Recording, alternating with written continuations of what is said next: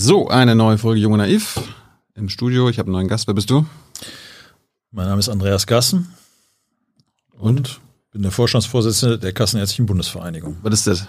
Das ist eine gute Frage. Das weiß wahrscheinlich kaum einer. Ich bin mir noch nicht mehr sicher, ob es alle Ärzte wissen. Also die Kassenärztliche Bundesvereinigung ist sozusagen die Dachorganisation der Kassenärztlichen Vereinigung. Die ist eigentlich in jedem Bundesland Korrektur in Nordrhein-Westfalen gibt es zwei, gibt 17 an der Zahl und wir sind die Dachorganisation. Was ist ein Kassenarzt? Ein Kassenarzt ist äh, jemand, der eine Zulassung hat, um gesetzlich versicherte Patienten zu behandeln. Wo braucht er eine Zulassung dafür? Das ist historisch gewachsen. Es gab Anfang des 20. Jahrhunderts äh, Verhandlungen, wo Ärzte sozusagen selber mit den Krankenkassen die Honorare ausgehandelt haben. Das war relativ schwierig und kam auch nicht so wirklich gut an und war tatsächlich zum Nachteil der Ärzte. Dann sind damals aus dieser Situation und vielen Querelen die Kassenärztliche Vereinigung entstanden, die sozusagen diesen, diese Rolle übernommen haben, für die Ärzte in ihrer Gesamtheit die Verträge mit den Krankenkassen auszuhandeln. Das hat sich dann über eine ganze Weile entwickelt und ich glaube an 31 ungefähr hat man dann äh, dieses System etabliert ähm, und hat im Grundsatz zwei Dinge verknüpft. Man hat zum einen gesagt, na gut, wir nehmen dieses Vertragsgeschäft von den Ärzten weg, übergeben das diesen kassenärztlichen Vereinigungen. Dafür kriegen die sozusagen ein Exklusivitätsrecht für die Behandlung der gesetzlich versicherten Patienten. Umgekehrt ähm, sorgen sie aber auch dafür, dass die Menschen versorgt werden und verzichten aufs Streikrecht. Das war damals der Deal. So sind die Kassenärztlichen Vereinigungen entstanden und seitdem gibt's die. Streiken dürft ihr immer noch nicht? Nee, streiken dürfen wir nicht. Ist im Grundsatz auch schwierig, weil die meisten äh, Vertragsärzte, so nennen wir das, klingt ein bisschen netter, ja selbstständig sind. Insofern den eigenen Laden bestreiken macht ja nicht wirklich Sinn. Aber im Grundsatz ist es so, streiken dürfen wir nicht, würden wir nicht. Was äh, ist ein Kassenarzt immer ein Hausarzt oder eine Hausärztin? Nee, das ist äh, völlig egal. Es geht nur um die, um sozusagen das Abrechnungsgeschäft in dem Fall. Das heißt, gesetzlich versicherte Patienten, Hausarzt, Facharzt, Psychotherapeut werden da ähnlich. Krankenhaus auch? Im Krankenhaus gibt es so Teillösungen. Ähm, die Krankenhäuser rechnen ja nach einer anderen Systematik ab und auch nicht über uns. Aber wenn ein Krankenhausarzt beispielsweise auch ambulante Patienten behandelt, dann würde er eine Teilermächtigung bekommen. Das ist vielleicht ein ganz wichtiger Hinweis. Das gilt nur für die ambulante Versorgung. Also wir haben mit der Krankenhausbehandlung haben wir nichts zu tun. Hm. Und seid ihr mit diesem System zufrieden? Naja, das System ist, ist halt schon alt, habe ich gerade gesagt, ähm, und stößt natürlich in einer dynamischen Entwicklung auch von Medizin und Technik zunehmend auch letztlich an Finanzierungsgrenzen. Das ist wie immer, wird es dann beim Geld meistens ungemütlich. Und äh, wir haben eine Situation, die in der alten Konstruktion so war, dass die gesetzlichen Krankenkassen sozusagen einen vorher vereinbarten Betrag gezahlt haben und der hat dann alle Leistungen abgegolten. Das heißt, je nachdem, wie viel Leistung dann aufbrandeten, konnte das ein schlechtes Geschäft sein oder ein gutes. Also war extrem wenig Bandung, wäre es ein gutes Geschäft. Mhm. Unerfreulich, auch nicht völlig unerwartet. Es ist aber so, dass die Leistungsanforderung kontinuierlich die Geldzahlung übersteigt, weshalb wir Budgets haben. Das hast du vielleicht schon mal gehört. Das heißt, wenn ein äh, Vertragsarzt Leistung erbringt für gesetzlich versicherte Patienten, dann schreibt er eine Art virtuelle Rechnung. Mhm. Ähm, so und am Ende des Tages bekommt er aber für 100 Euro Rechnung, je nachdem, wo er niedergelassen ist und je nachdem, wie die Summen da verhandelt sind, vielleicht nur 90 Euro, 85 Euro. Je nach Fachgruppe ist das durchaus unterschiedlich. Und das ist das, was wir als Budget verstehen und natürlich nicht so prickelnd finden.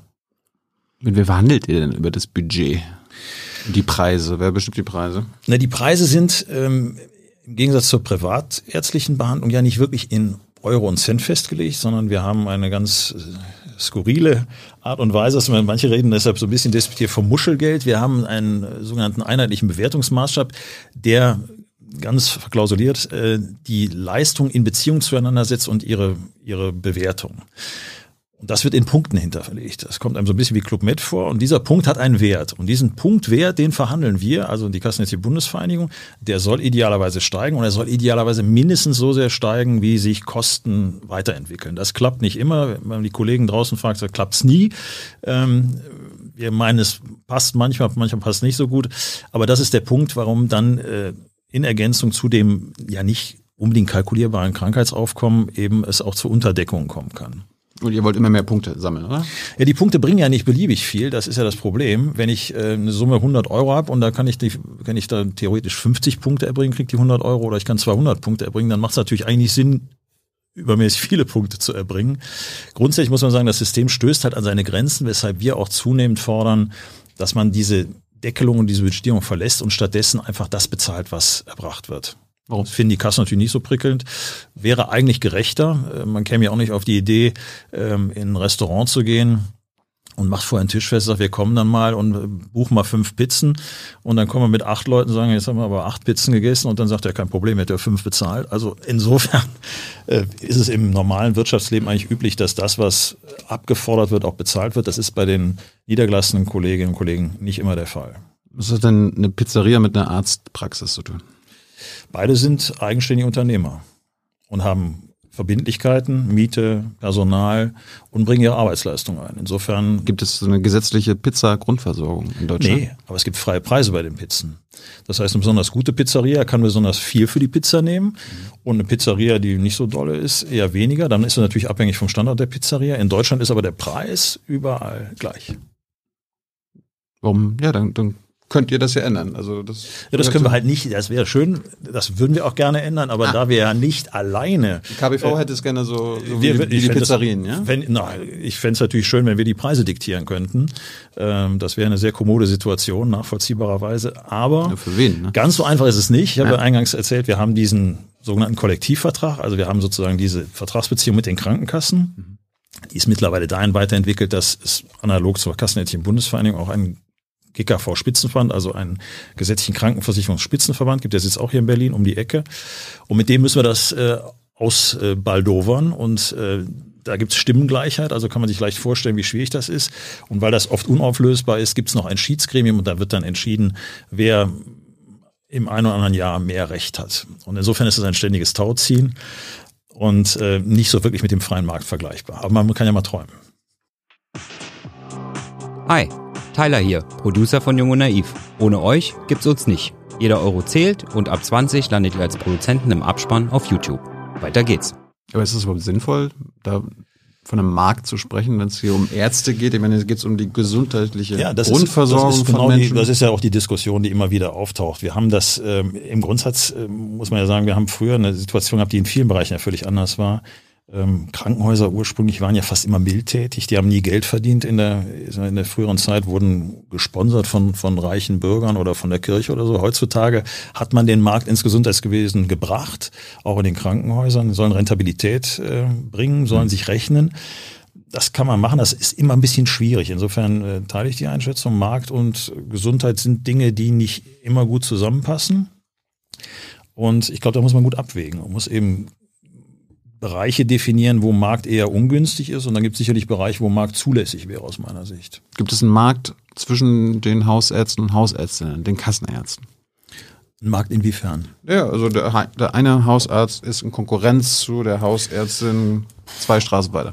Also im Grundsatz äh, theoretisch ja, könnte man ja sagen, klar, äh, wenn es irgendwo sehr viele Ärzte gäbe, dann würde man ja natürlich gucken, dass man so viele Patienten zumindest hat, dass man klarkommt. Da wir aber unterm Strich eigentlich einen höheren Bedarf haben, als es die Kolleginnen und Kollegen draußen abdecken können, ähm, gibt es diese Konkurrenzsituation nicht wirklich. Also alle haben mehr als genug zu tun. Ich habe hab mal geguckt, in Berlin gibt es massig Ärzte, Kassenärzte im Vergleich zu Brandenburg. Mhm. Wie kann das sein? Na gut, äh, jetzt könnte man natürlich ganz plakativ sagen, es ist auch eine gewisse Frage der Demografie. Wir haben in Berlin jetzt aktuell 3,5 Millionen Einwohner, Brandenburg knapp 2,1 und Brandenburg verliert im Mittel so alle zehn Jahre 200.000 Menschen nach Berlin, also die einfach abwandern. Mhm. Ähm, Brandenburg ist natürlich groß, flächenmäßig enorm groß, dünn besiedelt, ähm, was natürlich immer eine Herausforderung darstellt. Das ist auch für uns ein Problem oder mehr für die KV, die das, die das regeln müssen, die ja auch das gehört ja auch zum Deal, die Sicherstellung gewährleisten müssen, also dass irgendwo überall Behandlung erforderlich und möglich ist. Dazu seid ihr verpflichtet, oder? Nicht die Krankenversicherung. Genau, da sind wir verpflichtet. Das ist. Ja, weil du gerade Krankenversicherung Nee, die Kranken, die Kassenärztliche Vereinigung. Ach so, okay. Äh, Habe ich vielleicht genuschelt. Nein, das sind die Kassenärztliche Vereinigung. So, und je größer natürlich ein Land ist und je dünner besiedelt es wird, umso herausfordernder ist es natürlich. Und es ist eigentlich klar, weil ja auch eine Arztpraxis eine gewisse Menge Mensch braucht, um sich rechnen zu können. Das ist nach Fachgruppen unterschiedlich. Die Zahnärzte brauchen die wenigsten Bevölkerungsanteile, weil halt jeder mal zum Zahnarzt gehen sollte.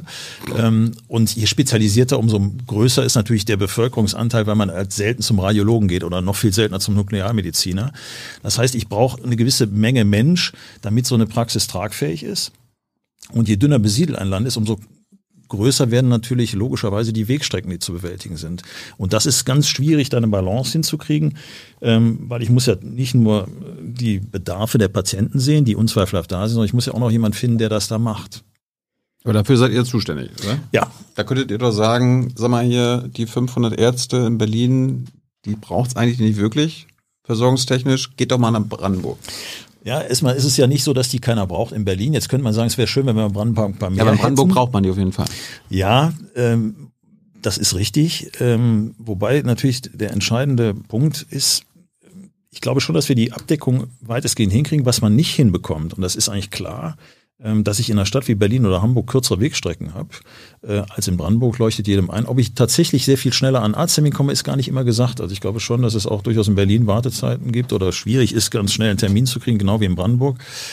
Ich glaube auch, dass die Bevölkerung in ländlichen Gebieten natürlich weiß, dass sie länger zum Arzt fahren muss, weil die auch länger zum Einkaufszentrum fahren. Also ich denke, da ist schon ein gewisses Verständnis für die Situation. Aber na klar, das ist nicht trivial und stellt uns auch vor Herausforderungen, je dünner besiedelt ein Gebiet ist. Es gibt ja, die Bundesregierung hat ja selbst mal errechnet, wenn wir jetzt beim Ärztemangel sind, da droht ja, also wir angeblich haben wir schon Ärztemangel und der soll sich noch verschlimmern in den nächsten zehn Ja. Jahren. Also allein irgendwie 20 Prozent weniger Ärzte in den nächsten zehn Jahren, die fallen weg. Habt ihr da einen Plan? Also es ist ja so, ich, als ich angefangen habe, äh, war die Ärzteschwemme Thema. Da gab es viel zu viele Ärzte. Jetzt ist der Ärztemangel unterm Strich. Guckt man sich dann die Zahlen an, wundert sich so ein bisschen, weil die Zahl der Ärzte kopfmäßig eigentlich gestiegen ist. So, das denke mal, kann ja nicht sein. Ähm, das hat natürlich verschiedene Effekte, die man da berücksichtigen muss. Zum einen haben wir eine deutlich ja, aufgeteiltere Medizin, hochspezialisierte Medizin. Das heißt, wir haben auch mehr Fachgruppen, auf die ist das verteilt. Dann haben wir insgesamt auch eine andere Art, an das Berufsbild Arzt ranzugehen. Also früher fanden das viele als äh, die, den ja, absoluten Lebensinhalt 60, 70 Stunden der Praxis äh, zu sein und abends noch Hausbesuche zu machen. Und heute haben wir natürlich eine Ärztegeneration, die sagt, na, es gibt auch ein Leben vor dem Tode. Äh, ich hau 40 Stunden rein, mache ich auch, tun die auch. Aber bei 50, 60, danke, bin ich raus. Und wenn ich das weiß und diese Entwicklung ja absehbar ist, ähm, dann brauche ich natürlich mehr Köpfe. Ähm, da muss man sagen, das hat man tatsächlich ähm, versäumt, diese Studentenzahlen auch auszubilden. Man hat zum Beispiel nach der Wiedervereinigung, ähm, würde man ja meinen, Universitäten in, in der alten DDR und in der alten äh, Bundesrepublik, die Menschen sind ja nicht weniger geworden, also brauche ich eigentlich die gleiche Menge Ärzte. Man hat aber über den Daumen 4.000, 5.000 Studienplätze eingedampft, ähm, was ja auch Geld kostet. Und die fehlen uns natürlich jetzt perspektivisch und so schnell sind die eben auch nicht wieder aufgebaut. Aber das Ding ist ja, du hast ja selbst gesagt, ihr seid dafür zuständig, dass die Versorgung garantiert wird. Wenn es jetzt immer weniger Ärzte gibt auf dem Dann Land. gibt es ein Problem. Ich, ich komme aus MacPom, da Mhm. gibt es jetzt schon zu wenig Ärzte. Das Problem kommt. Das kommt. Was ist denn eure Lösung? Ja, perspektivisch wird's äh, schwierig, wenn es keine Ärzte mehr gibt, wird man an einem gewissen Punkt sagen können, das können wir nicht mehr leisten. Ja, aber ihr seid doch dafür zuständig, dass ihr es leisten müsst. Also müsst ihr Ja, Lösungen. aber gut, das ist ja, das ist ja dann irgendwie falsch, um das kann in dem Moment, wo ich einfach die, die Leute nicht mehr hab, kann ich diesen Auftrag im Zweifel nicht mehr erfüllen. ja, aber dann sagst du da so, tja, Nein, das ist ja, also wir versuchen ja tatsächlich eine Menge und ich glaube auch, das würde ich an der Stelle nochmal mit breiter Brust behaupten, dass das im Moment, es gibt immer Punkte, wo man was, wo man was rauspicken kann, dass wir im Großen und Ganzen eine sehr gute Versorgung haben und wir haben auch im Vergleich zu anderen Ländern eine Versorgung, die wohnortnah ist und mit relativ geringen Wartezeiten und ich glaube ein Riesenwert, wir haben ja eine extrem niederschwellige Versorgung. Also man kann ja in Deutschland letztlich zu jedem Arzt oder jeder Ärztin hinlaufen, sich äh, behandeln lassen, zum Teil ganz interessant beim Untersuchungen gemacht, um auch das Thema so ein bisschen einzunehmen. Es gibt Menschen, die haben drei Hausärzte parallel. Ich weiß nicht, wo da die Sinnhaftigkeit drin wohnt oder zwei Hals-, Nasen-, Ohrenärzte. Ich meine, zweite Meinung kann ich ja noch nachvollziehen, aber dass jemand zwei oder drei Hausärzte hat, ist ja völlig absurd. Das gibt's aber auch. Äh, Und das sind natürlich Dinge, die, ähm, die man dann stärker reglementieren müsste. Das wird ja in anderen Ländern zum Teil auch gemacht. Ähm, jeder Patient darf nur noch ein Hausarzt oder eine Beispiel. Hausärztin Es gibt so Sprengelärzte, es gibt auch in Holland, meine ich, geht es nach Postleitzahlen. Also wenn man irgendwo wohnt, dann gibt es da den oder die, Hausärzte, wo man hingehen kann. Und geht man woanders hin, muss man selber zahlen. Da Aber- sind wir sehr, sehr niederschwellig bisher. Aber da geht's ja jetzt, äh, was die Patienten dürfen und nicht dürfen. Jetzt geht's ja darum, was ihr machen müsst. Na Gut, gut, ich, ich habe immer eine Lösung verstanden. Klar, Versorgung heute top, ja. bald nicht mehr. Ich könnte ja zum Beispiel sagen, pass mal auf, ähm, die Versorgung wird jetzt schwieriger. Es kann nicht mehr sein, dass ihr euch zwei, drei Ärzte parallel haltet, sondern müsst euch für einen entscheiden. Ja, aber das ist jetzt, das, jetzt redest du über die Patienten. Ich rede ja über euch. Nein, das Und würde- was ihr machen müsst. Ja, wir könnten ja zum Beispiel sagen, das wird, das unterbinden wir. gemeinsam mit den Krankenkassen sagen, passt mal auf, Leute, dass jemand einen Hausarzt hat, völlig okay, Hals, Nasen, Ohrenärztin, Hautarzt, wunderbar. Aber dass jemand in einem Quartal zu zwei oder drei Kolleginnen oder Kollegen der gleichen Fachrichtung geht, ist medizinisch kaum begründbar. So, und dann sagen wir eben das, und das ist ja ein leichtes, früher gab es die Scheine, da gab es einen Schein, den gab man ab und dann war der weg. Heute gibt es ja die Karte, kann man überall stecken. Äh, es wäre ja ein leichtes, eine Funktion reinzumachen, die das sperrt. Es ist halt die Frage, will man das? Äh, und ich bin im Grundsatz ja eher jemand, der wenig verbieten möchte, aber man muss natürlich irgendwo gucken, die Quadratur des Kreises kann uns dann auch nicht gelingen. Also wir können kein unbegrenztes Leistungsversprechen abgeben, wenn wir begrenzte Ressourcen haben. Und da muss man ab irgendeinem Punkt wird man sich dann hinsetzen müssen und das auch transparent darlegen, ähm, weil wir können es natürlich auch keinen aus den Rippen schneiden. Und umgekehrt werden die Kassen sagen, ja, wir können uns das Geld nicht aus den Rippen schneiden. Also irgendwo ist dann äh, wird es dann schwierig. Aber ich, ich versuche es jetzt zum dritten Mal. Du hast jetzt schon wieder mit der Patientenfreiheit der bei der Ärztewahl geantwortet. Mir geht es ja um eure Freiheit. Wo müsst ihr euch ändern, damit wir unsere Top-Versorgung auch in 10 und 20 ja. Jahren haben? Ja, das, das finde ich überhaupt kein Widerspruch. Ja, du, also, du hast aber nichts gesagt, was ihr ändern wollt, was können, ihr machen ja, wir können. Also das, du hast nur gesagt, was die anderen machen. Nein, das, das ist ja der Punkt, den wir mal leisten können, den versuchen wir ja zu leisten. Ich kann aber keine Studenten ausbilden, das ist Sache der Länder. Also da sind wir raus. Mhm. Ähm, Facharztweiterbildung, Hausarztweiterbildung machen wir in Teilen. Großteil ist aber auch in der Klinik, sind wir auch raus. Mhm. Äh, das heißt, ich, wir stehen sozusagen, ich will nicht sagen am Ende der Nahrungskette, das wäre auch der falsche Begriff. Aber wir können natürlich nur mit den Kolleginnen und Kollegen arbeiten, die aus den Universitäten rauskommen und, und das ist ein entscheidender Punkt, der sich auch geändert hat, die tatsächlich medizinisch tätig sein wollen. Also als ich studiert habe, ist praktisch jeder Arzt geworden. Heute haben wir einen hohen Anteil, manche gehen in Journalismus, äh, Unternehmensberatung, zu Versicherungen. Mhm. So, also äh, was wiederum diesen Ausbildungsmangel, den wir ohnehin durch die wenigen Stundenplätze noch verschärft. Also am Ende des Tages äh, können wir das alleine nicht wuppen. Wir können nur versuchen, im Moment äh, die Angebotssituation so zu regeln, dass es eben für alle passt. Das klappt auch noch.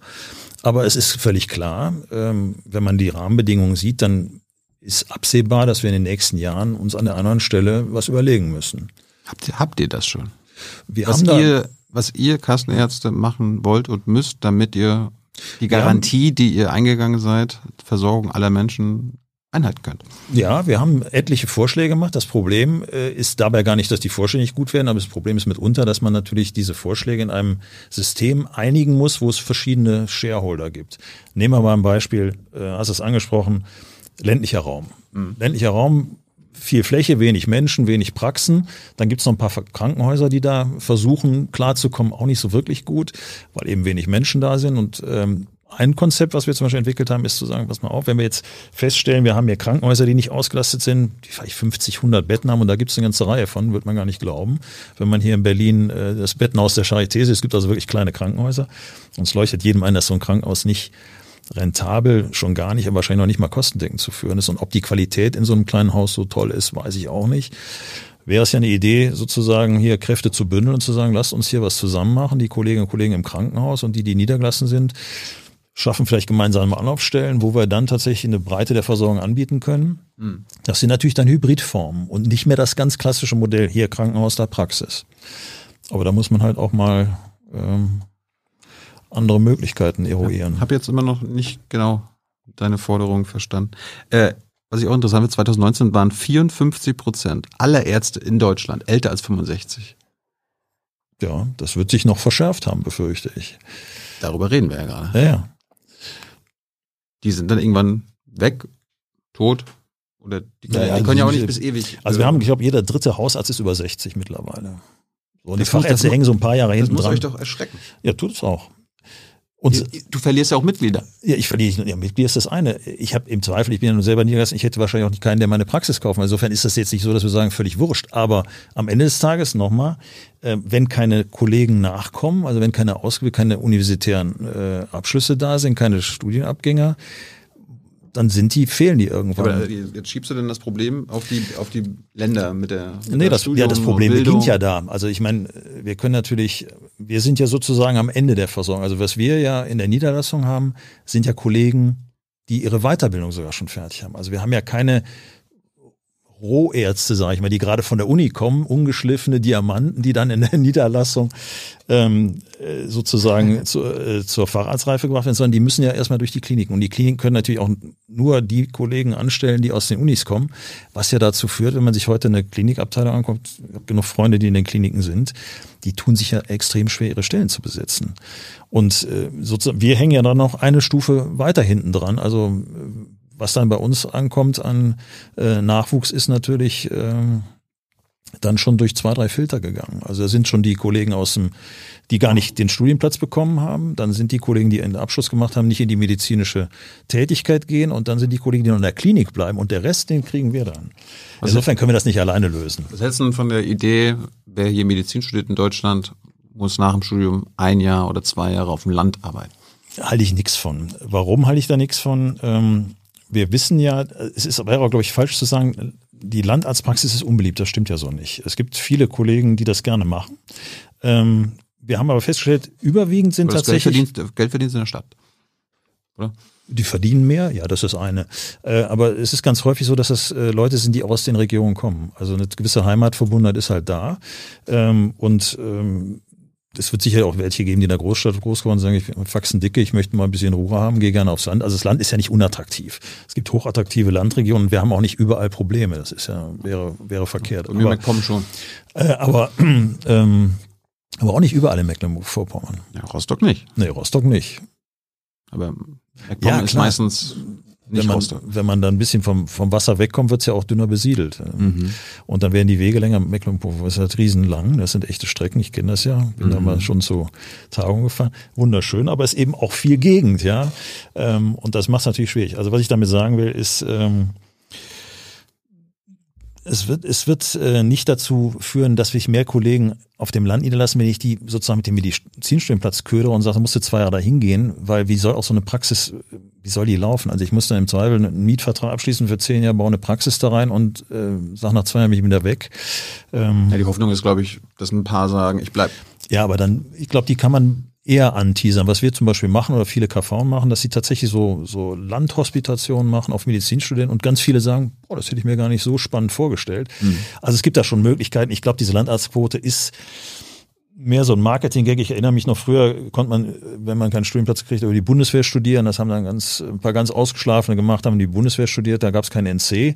Mhm. Man musste dann aber als Stabsarzt dienen. Es sei denn, man zahlte das äh, den Sold wieder zurück. Und da gab es zwei, drei ganz schlau, die haben das Geld auf die Bank gepackt und sind nach absolviertem Studium, haben die es auf den Tisch gelegt und haben sich dann aus dem Dienst äh, der Bundeswehr verabschiedet. Also das funktioniert, da gibt es immer Umgehungsstrategien. Ich glaube, das muss man über Überzeugung regeln und nicht über solche ähm, nicht durchhaltbaren Incentives. Meine alte Hausärztin aus MacPom, die ist jetzt im, im Rentenalter, will, mhm. will Schluss machen, hat aber ein Problem, Nachfolger und Nachfolgerin für ihre Praxis zu finden. Mhm. Ihr seid ja Ihr müsst ihr da helfen.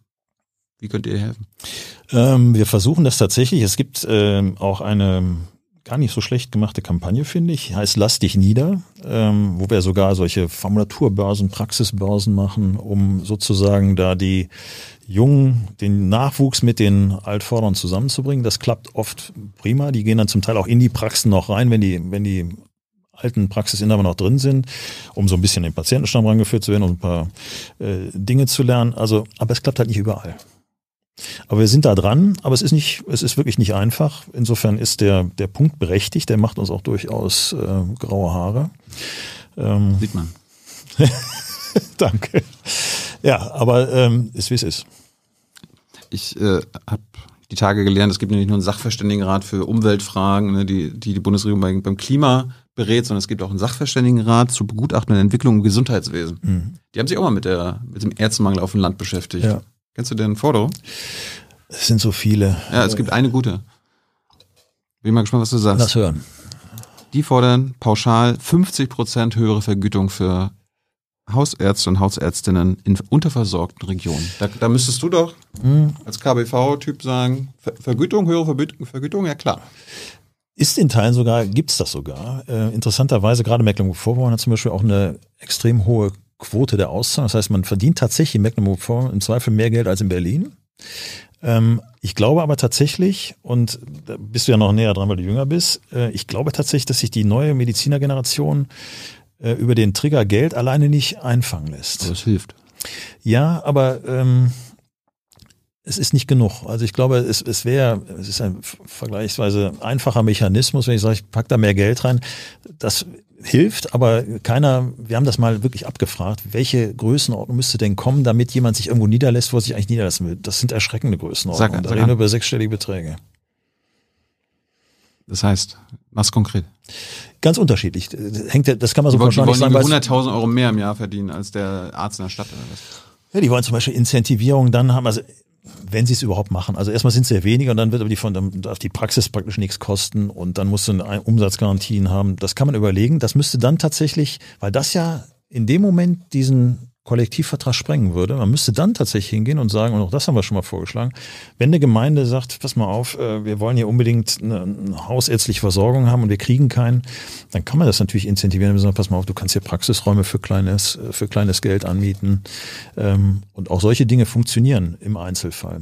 Aber es ist halt kein, es gibt nicht so ein One-Size-Fits-All. Wir haben kein allgemeingültiges Konzept, wo wir sagen können, es gibt eine Summe X, wenn wir die zahlen, geht der äh, aus Berlin Mitte nach keine Ahnung wo. Aber das muss doch eure Idee sein. Wie bekomme ich den Hausarzt aus Berlin Mitte nach MV? Oder? Ja, und du kriegst dann am ehesten nach MV, wenn er aus MV kommt. Weil das, das Problem ist ja, ist ja vielschichtig. Es geht ja nicht darum, deshalb sage ich, das, das krude Geld reicht eben nicht. Es wäre einfach, vergleichsweise teuer, aber einfach. Ähm, die allermeisten haben ja in irgendeiner Form, äh, leben in einer Beziehung. So, das heißt, Lebenspartner, Partnerin ähm, im akademischen Milieu häufig. Ja, muss ja in dieser Wohnsituation, in dieser Lebenssituation auch klarkommen und Spaß haben. Also nehmen wir an, einer ist, äh, Frau ist Ärztin, äh, Mann ist, äh, was weiß ich, Architekt. So. Dann sagt die, ich habe eine tolle Praxis in, in der Uckermark. Landschaftlich wunderschön, ich gehe auch noch zur Yacht, alles toll. Dann sagt er, was soll ich da bauen? Ähm, dann geht's weiter mit Schulen. Ich will gar nicht die Oper anführen. Die meisten wollen ja sagen, immer, da muss eine Oper hin, kein Mensch geht in die Oper. Ja. Aber diese Dinge, Lebenssituation muss halt für die Lebenspartner passen. Sie muss perspektivisch auch für die aufzubauende Zukunft, die gemeinsam passen. Und dann wird es eben schon kompliziert, dann ist es eben mehr als schnödes Geld.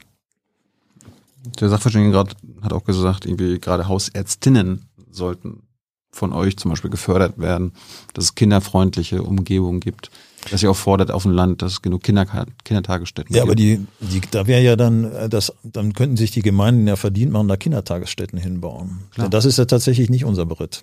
Also es ist aber, damit ist das Problem ja ziemlich genau benannt. Wir haben ja das Problem in diesen Regionen, ähm, dass die ärztliche Versorgung, die geht häufig als letzte weg. Aber die wird natürlich besonders schmerzhaft wahrgenommen. Aber vorher ist ja schon die Bankfiliale weg, äh, der Bäcker ist weg, der Supermarkt ist weg, mitunter ist die Polizei weg oder die Feuerwehr, die ist dann die Freiwillige. Äh, und dann geht noch, geht noch die Hausärztin oder der Hausarzt weg. Und das wird natürlich als extrem unangenehm empfunden, nachvollziehbarerweise. Aber das Problem ist, und deshalb sind wir an dem Punkt zwar irgendwo gefordert, aber wir kriegen es halt alleine nicht hin, weil es eine insgesamt entstandene, gemachte äh, Strukturschwäche ist, wo oft die ärztliche Versorgung so der letzte Attraktivitätsanker für die Gemeinde ist. Und, und das ist eben das, da kriegt man eben auch keinen hin. Also das klappt nur Ja. tatsächlich mit allen Playern. Du kommst ja nicht vom Land, das ist ja kein Geheimnis. Wie, wie hätte man dich denn aufs Land bekommen nach MV? Mich wahrscheinlich nicht, weil ich tatsächlich ein Großstadtkind bin. Ähm, wobei ich das Land total schön finde. Ähm, Ja, aber wir brauchen Leute wie dich auf dem Land. Wie, wie bekommen wir dich dahin? Was, was für Incentives braucht Andreas Gessen? Also ich sag mal, meine Messe ist ja in dem Bereich fast gesungen. Ich würde jetzt nicht mehr als wenn, Nachwuchshoffnung für die 20, Landwirtschaft. wenn du jetzt 20, 30 Jahre jünger wärst. Ja, also offen gestanden, ich wäre nicht aufs Land gegangen. Das muss ich mal so, muss ich mal so platt sagen. Äh, es wäre schon aus der Situation nicht gegangen. Meine Frau ist Rechtsanwältin, die hätte sich wahrscheinlich auch was anderes, äh, hätte mir was anderes erzählt. Wir haben auch Verbrechen auch. Ähm, Und ja, aber es hätte nicht gepasst. Also ich, wie gesagt, ich äh, kann mir ein Leben auf dem Land perspektivisch vielleicht mal so phasenweise vorstellen, aber hätte mir das wahrscheinlich mit 20, 30 äh, nicht vorstellen können. Bist im Grunde repräsentativ für deine Ärzte dann, ne? Weil das repräsentiert ja das Problem. Ich, Na, ich gehe nicht aufs Land. Ich bin, nee, ich bin repräsentativ für, für einen Großteil auch der aktuellen Generation. Wir haben halt eine Urbanisation, die ähm, Urbanisierung, die, die enorm das Land an den Stellen tatsächlich äh, zum Teil wirklich, man muss fast sagen, fast entvölkert.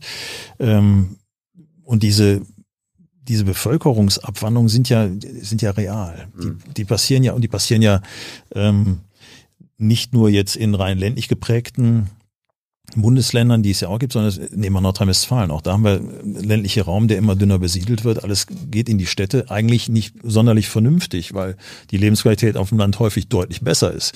Und wenn ich eine halbe Stunde von einer größeren Stadt weg wohne und komme aus der Ecke, ist das eine Frage, ob sich das äh, am Ende des Tages auszahlt. Aber es ist ein Trend, ähm, der hier in Berlin ja in extremer Weise zu beobachten ist. Und das ist ein Sog, der auf alle ähm, umgebenden Landbezirke wirkt. Das ist aber offen gestanden noch nicht mal ein rein deutsches Phänomen. Das sehen wir sogar in anderen europäischen Ländern. Diese, dieser Trend zur Verstädterung. Ob das gut ist, will ich gar nicht bewerten, aber es ist einfach ein Fakt. Ne? Es gibt ja auch Ärzte in anderen Ländern in Europa und irgendwie Ärztevereinigungen. Haben die einen Plan? Haben die bessere Pläne als ihr? Oder haben die es alle gibt, dasselbe es, Problem? Es gibt tatsächlich das, was wir haben, gibt es in anderen Ländern nicht. Äh, also dieses körperschaftliche System dieser kassenärztlichen Vereinigung ist äh, stößt bei anderen, auch europäischen Nachbarländern auf echtes Unfall. verstehen das zum Wie Teil läuft's gar denn da, ne?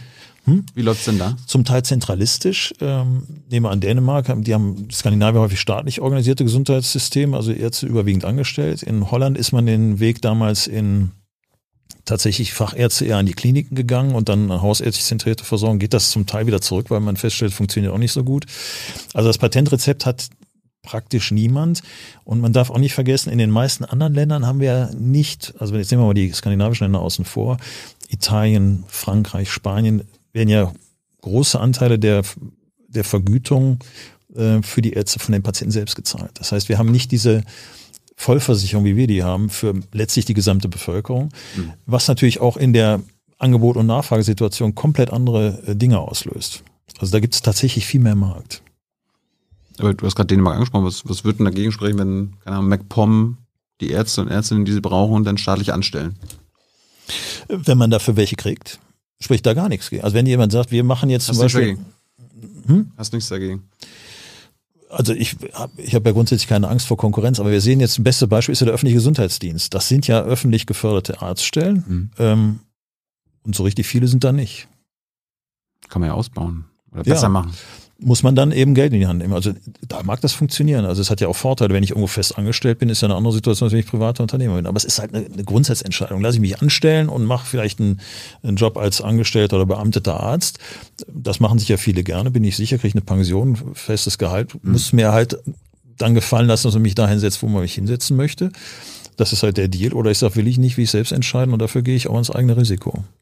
Falls ihr noch Fragen habt äh, zum Thema Ärztemangel auf dem Land an Andreas, gibt sie Hans an die Hand. Dann kommt er am Ende des Interviews zu dir. Wann hast du gewusst, dass du Arzt werden willst? Ähm, so in der Mitteloberstufe. Warum? Ähm, ich fand das als Fach interessant ähm, und ähm, habe ehrlicherweise verschiedene äh, Dinge überlegt und habe mich dann für Medizin entschieden. Was war noch so in der Auswahl? Ähm, Anwalt, Notar? nee, Notar. Sportler? Sportler, dafür hat es schlicht an der Kompetenz gefehlt. Also ich mache zwar sehr gerne Sport, aber es hätte wahrscheinlich nie gereicht, damit relevant was zu rocken. Ähm, ich fand tatsächlich Geschichte interessant. Ähm, Hm.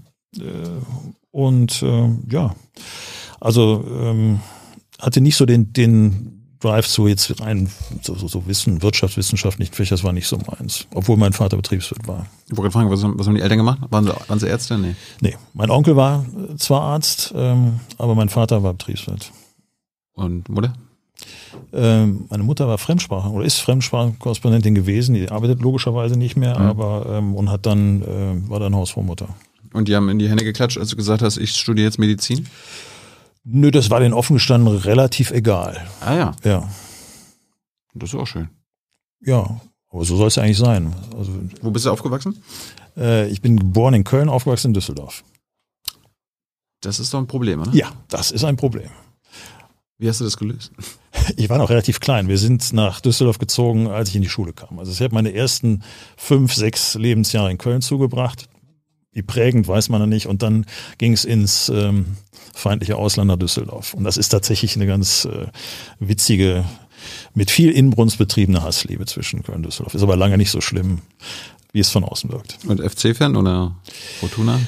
ich bin nicht so der Fußball-Fan und es wäre eigentlich völlig absurd, aber ich muss gestehen, ich gucke immer, wie der FC spielt, ja. Und dann auch in, in Köln oder Düsseldorf studiert? Ich habe in Düsseldorf studiert, ja. Also bist ja nie weit weggekommen. Dann, ne? Nee, das war allerdings offen gestanden der Tatsache geschuldet, dass man sich ja damals den Studienplatz nicht aussuchen konnte. Also als ich, ähm, Ah ja? als ich einen Studienplatz bekommen habe, das wurde damals über die ZVS, die gibt's glaube ich gar nicht mehr, das heißt jetzt anders.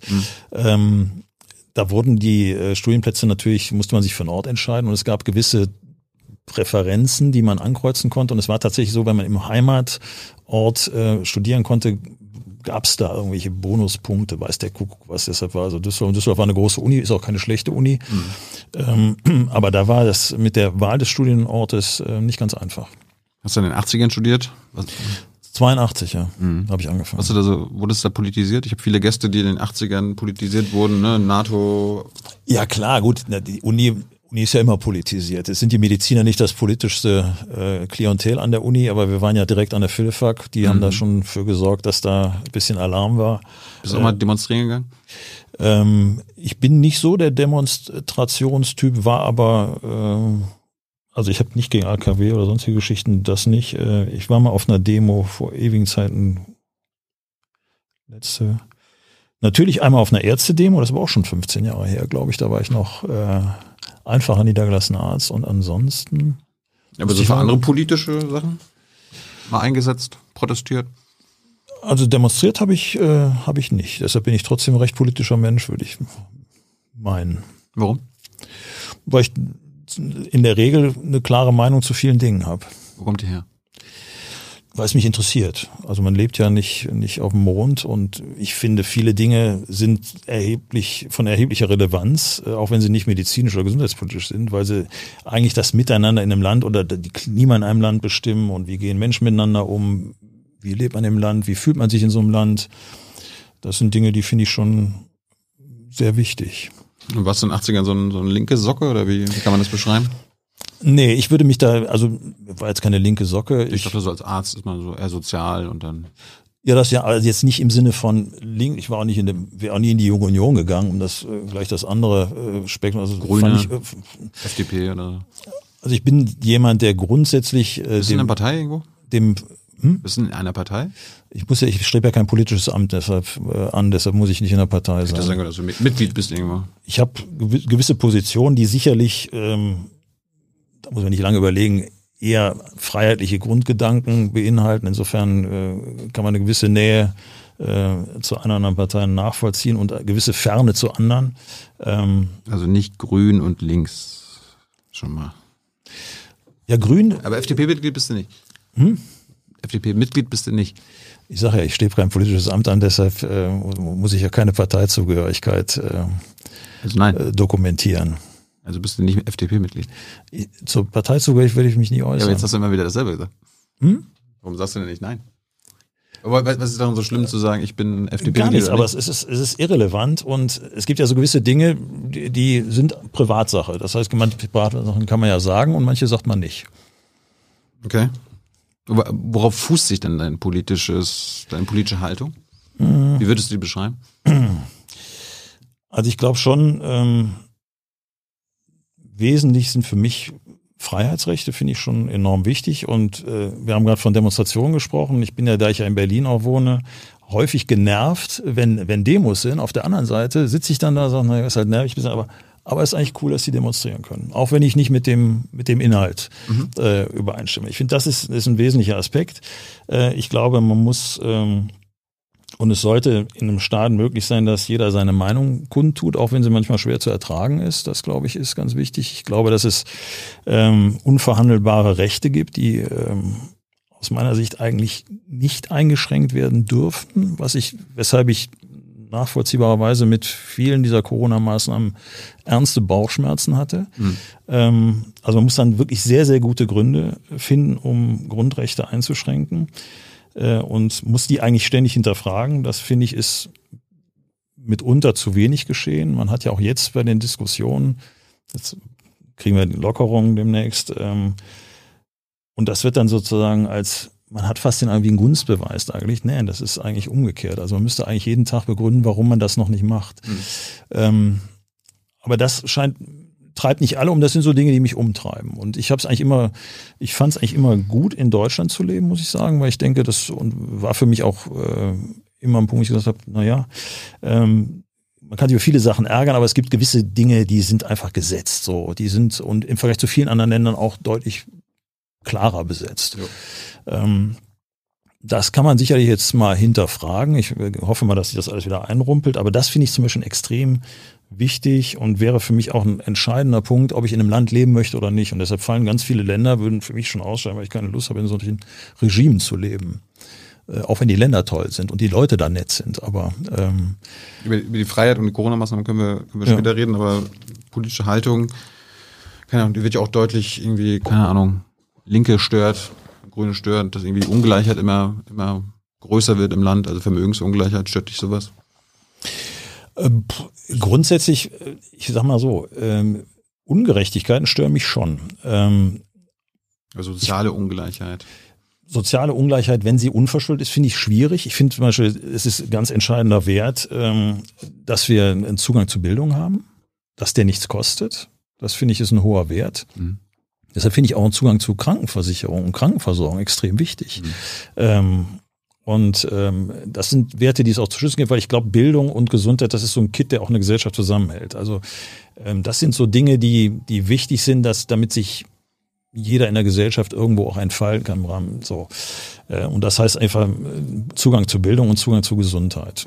Aber jetzt so soziale Ungleichheit wird ja oft über Vermögensteuer geredet. Ach ja, das sind ja, ich denke, manchmal sind das so Stellvertreterdiskussionen. Äh, na klar, äh, kann man sich jetzt fragen, ist es gerecht, das weiß ich nicht. Elon Musk 200 Milliarden Vermögen, das ist ja eher absurd, die Größenordnung. Ja, mittlerweile haben zwei Familien in Deutschland, Andreas, so viel Vermögen wie die unteren 42 Millionen in Deutschland. Ja, das ist, also die Schere wird immer größer. Ja gut, das sind natürlich extrem herausgegriffene Beispiele. Unerfreulicherweise gehöre ich nicht zu dieser. Aber es ist die Frage ist eben, ist das ist das kriegsentscheidend oder ist für uns wichtiger, wie funktioniert die Gesellschaft trotzdem? Das ja, sind natürlich Dinge, die sind extrem klar. PolitikwissenschaftlerInnen weisen ja immer darauf hin, das ist demokratiegefährdend, wenn die Reichen immer reicher werden und also ich glaube, was Demokratie gefährden wird, wenn wir wirklich so ein Auseinanderdriften in so eine obere Unterschicht hätten. Und ich glaube, ein großer Wert in Deutschland war immer, dass wir eigentlich einen relativ breiten Mittelbau hatten. So, den gilt es im Grundsatz zu erhalten. Wobei sich der Mittelbau meines Erachtens nicht automatisch am Nettoeinkommen nur festmacht, sondern eben auch an solchen Dingen, ähm, wie ist Lebensqualität, wie sind ja Zugang zu Bildung, Gesundheit und so weiter, also äh, ja. Lebensverhältnisse. Sind, Löhne sind das eine, Vermögen ist das andere. Würdest du Vermögensteuer gerne zahlen? Ich glaube nicht, dass ich in die Verlegenheit käme, Vermögenssteuer zahlen zu müssen. Ich fände sie trotzdem, auch wenn man beim Vermögen von vielen Milliarden sagt, muss das eigentlich sein. Ich glaube, es ist der falsche Ansatz. Und ich glaube, offen gestanden äh, würde es auch nicht reichen, um die Finanzierungsdefizite, die wir vielleicht haben, abzudecken. Es ist so ein bisschen gut, man fühlt sich dann gut, sagt, da hat ein bisschen was abgegeben. Könnte helfen, oder? Aber ja, ich weiß nicht, ob es wirklich hilft. Also es gibt ja viele Berechnungen, die sagen, das ist zwar, klingt plakativ enorm, äh, aber es macht am Ende des Tages dann reicht es nicht, um diese, diese Volumen zu schultern. So reich sind dann die Leute vielleicht dann auch wieder nicht. Man kann eben auch nur begrenzt Geld wegnehmen. Gehörst du zur Oberschicht? Hm? Du hast gerade Oberschicht angesprochen, gehörst du zur Oberschicht? Ich habe gesehen, du bist mit einem Bentley-Rucksack gekommen. Puh, Oberschicht, glaube ich. Wer Bentley fährt, oder? Also, ich sag mal, ich verdiene natürlich gut. Ähm, ich arbeite auch viel. Also sicherlich zähle ich wahrscheinlich zu den Besserverdienenden. Ähm, Oberschicht ist ein Begriff, den wir eigentlich ja eher aus so Systemen wie, wie England kennen, wo es noch so alte, auch aristokratische Strukturen gibt. Da ist ja auch eine, da ist ein formaler Status oft mit verbunden. Das haben wir ja in der Form Gott sei Dank nicht. Also ich bin auch nicht so ein Monarchie-Fan, wäre nicht so meins. Ähm, insofern finde ich das, den Begriff Oberschicht, glaube ich, der ist schwierig. Ähm, Aber du gehörst zu den obersten 10 Prozent, oder? Weiß ich nicht. Was verdienst du als KBV-Chef? Kann man sogar nachlesen, müssen wir ja veröffentlichen. Ich glaube so um die 360.000 Euro. 460 habe ich gesehen. Das muss dann aber mit wahrscheinlich. Es gibt ein, Grund, ein Grundeinkommen und dann bekommst du noch Pauschale. Ja, die sind zum Teil variabel. Also Grundeinkommen sind 360.000. Insgesamt 460, 2020. Hast du noch ein Praxiseinkommen oder gehst du? Ich habe noch eine Praxis, ja. Bist nebenbei auch noch Arzt? Ich habe eine Praxis, ja. Aber verdienst du auch noch was? Ja, ich mache ja da nichts mehr. Ich bin da zwar ähm, noch. Wie du hast eine Praxis machst, machst du Ja, wir sind zu fünft. Die Arbeit, die lässt, lässt für dich Nein, arbeiten. die lasse ich nicht arbeiten. Ich bin, wir haben eine Praxis mit, mit drei Kollegen, drei Freunden tatsächlich. Also wir sind zu viert, vier Inhaber. Aber die verdienen das Geld und du auch. Und ich bin ab und zu noch in der Praxis, um nicht rauszukommen. also du verdienst dann quasi an dem Einkommen der anderen. Du behandelst keine Patienten mehr, oder? Ich, ich habe tatsächlich am Samstag Sprechstunde gemacht, ja. Oh. Ja, ja. Für? Was bist, du hast ja noch gar nicht verraten, was du für ein Arzt bist.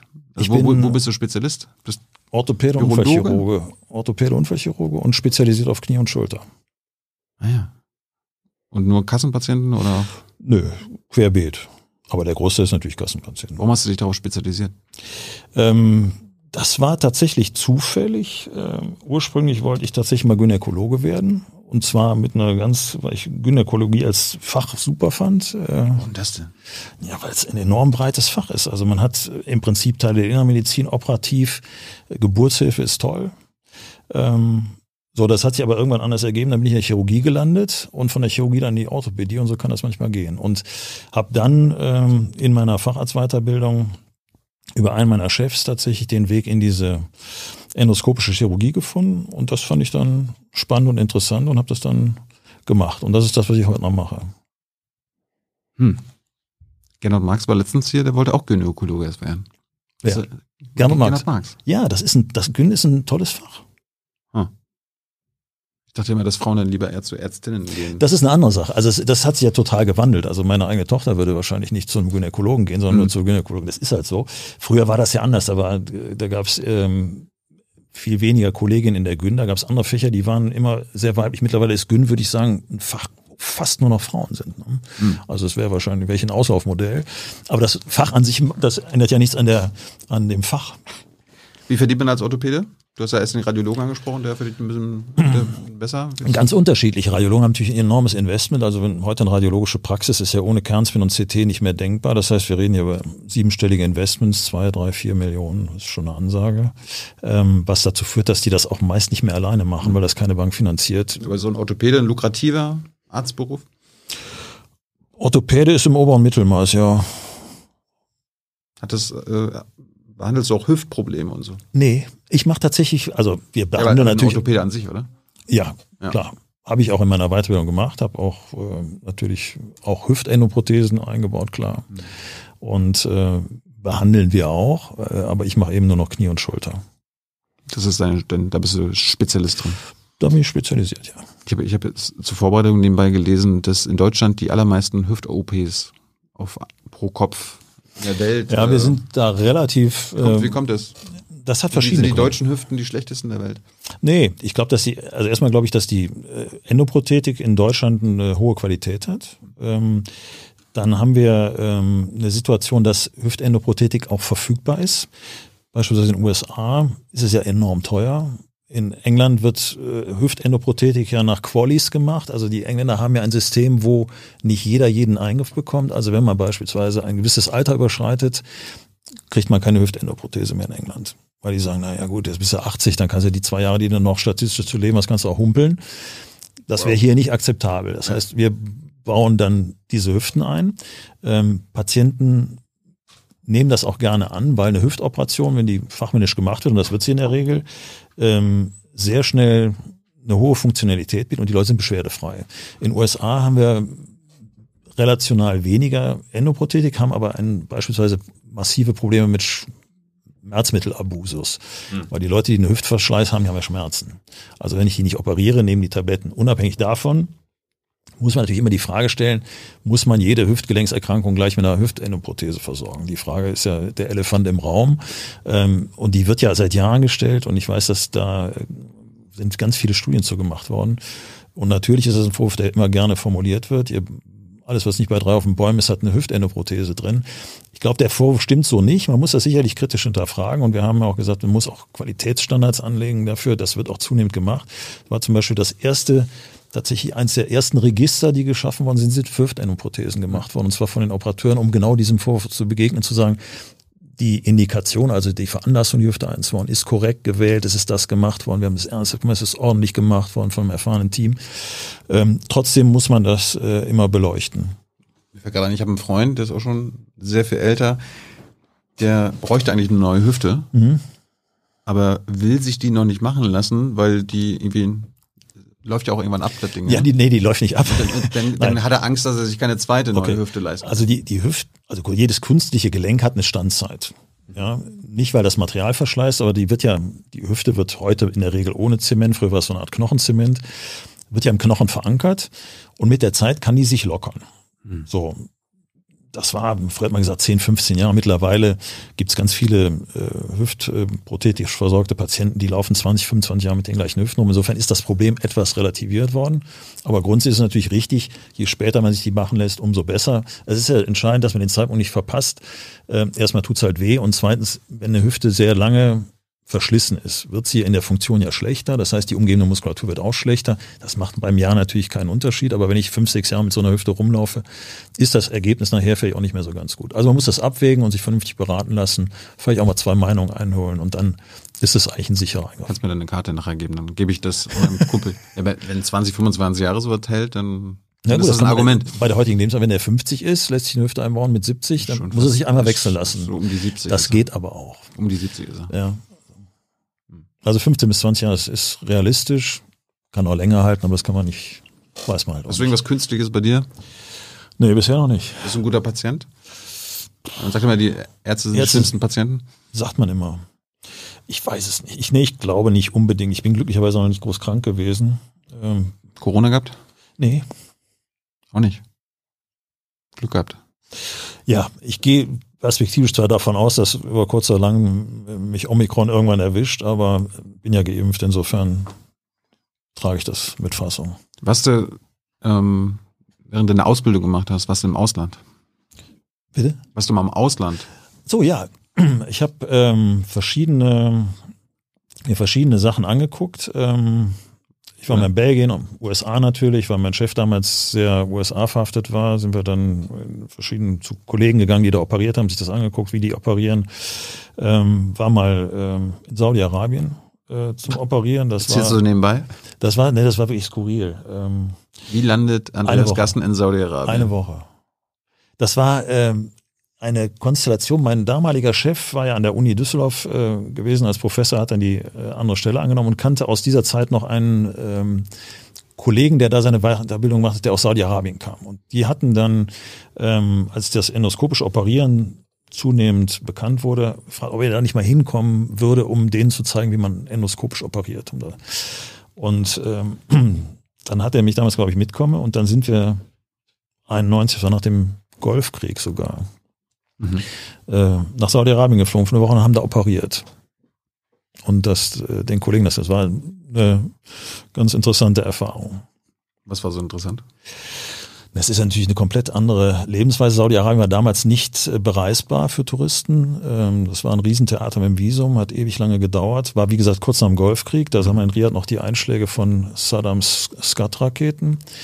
Ähm, es ist eine Gesellschaft, in der man fast keine Frauen sieht ist ja eine reine Männergesellschaft. Ähm, die Wüste ist ähm, eindrucksvoll, kann man nicht anders sagen. Kennt man ja so nicht. Ähm, und ähm, ja, es war, es war wirklich ist eine völlig andere ähm, Kultur auch des Miteinanders. Ähm, hast du eine Woche im Hotel, hast du im Hotel gelebt die Woche oder was? Nee, wir waren in so einem Compound. Hm. Das, also die Kliniken sind ja da häufig, dass die, wenn man über Saudi-Arabien, war zumindest damals, sind wir über das Land geflogen und man sieht ja Wüste, Wüste, Wüste, dann wird es plötzlich irgendwann grün, da ist eine Stadt. Ähm, und das war eine Stadt, die hieß, glaube Al-Qasim. Und da gab es dann ein großes Krankenhaus, was für die ganze Region zuständig war. Und da hatten die in so einem separaten Compound, wohnten die ganzen Ärzte. Und das waren ganz viele Kollegen, viele natürlich aus dem arabischen Raum, Syrien, Libanon, äh, und der Verein. Da kommt ein, ein, so ein weißer Andi, ja? Und dann kam ich, ja.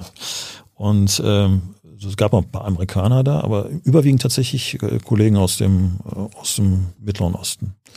War geplant, dass du nur, eine Woche bleibst? Oder, ja, ja, das oder war, hast das du dich vorher abgesetzt? Nee, nee, nee. Eine Woche war geplant, das war auch, äh, hat auch gereicht, äh, war auch gut, war auch interessant. Äh, aber Bist nie wieder gegangen? Nee, ich hätte, würde, da hätte auch nicht arbeiten wollen. Die hatten tatsächlich angefragt äh, und haben damals auch wirklich gutes Geld geboten. Ich war ja noch Assistenzarzt, also die boten damals 10.000 Dollar, was echt viel Geld war. Äh, mit zwei Freiflügen in die Heimat einmal im Jahr. Aha. Und äh, kein, deshalb sage ich, Geld ist nicht alles. Also das hätte ich im Leben nicht gemacht. Ja, aber wenn du nicht nach MacPom gehen willst, dann gehst du auch nicht nach Saudi-Arabien, ne? Okay, ich erzähl mal lieber nach MacPom. Siehst du? ah, krass, eine Woche Saudi-Arabien. Ja. Ja, das war interessant, hochinteressant. Und äh, ja. Was auch eine Woche in Amerika oder ging das länger? Nee, das ging länger und häufiger, ich war natürlich mehrfach drüben. Hm. Wo denn da? Äh, ich war in Boston, ähm, dann in äh, Kalifornien, Ähm, bisschen davon abhängig, wo diese ähm, Arthroskopeure saßen. Es gab ja so, das sind ja diese, diese endoskopischen Operateure. Mhm. Und da gibt's eben so, gab's so ein Cluster, die der auch gut kannte, die saßen in Kalifornien und äh, die anderen eben in Boston. Du bist zurückgegangen? Hast du im Krankenhaus, bist Krankenhausarzt, ne? Ich habe im Krankenhaus dann angefangen, war ja auch acht, neun Jahre im Krankenhaus fast. Also war gar nicht das Ziel, dass man Hausarzt eine eigene Praxis hast? Ich wollte eigentlich nie in die Praxis. Ich wollte eigentlich immer im Krankenhaus bleiben. Tja. Auch das ist, äh, kommt anders als man denkt. Ja, warum? Ähm, weil wir damals tatsächlich inspiriert durch die Amerikaner. Also 90er war das, ne? 90er. Äh, hier wurde ja noch alles stationär operiert. Wir waren natürlich auch im Krankenhaus damals. Und ähm, in den USA wurden diese Operationen alle im Monat gemacht. Die Leute kamen dahin, wurden operiert, gehen nach Hause. Das war total spannend. Und ich gesagt, das kann man eigentlich auch hier machen. Das ist ja keine anderen Menschen. Die Technik ist die gleiche. Warum geht das nicht hier? Mhm. Und eigentlich wollten wir damals ein, so ein Ambulatorium äh, gründen, damals mit meinem damaligen Chef. Und der hat dann irgendwann gesagt, nee, komm du, ich bleibe in der Klinik. Das ist mir alles viel zu stressig. Und ich habe gesagt, das machen wir jetzt. Und dann habe ich das eben allein gemacht. Eine Praxis gesucht? Ich hatte einen Kollege, der war niedergelassen, bin ich dann auch reingegangen, habe aber nur operiert und habe eigentlich ab da schon eigentlich im Wesentlichen immer operiert.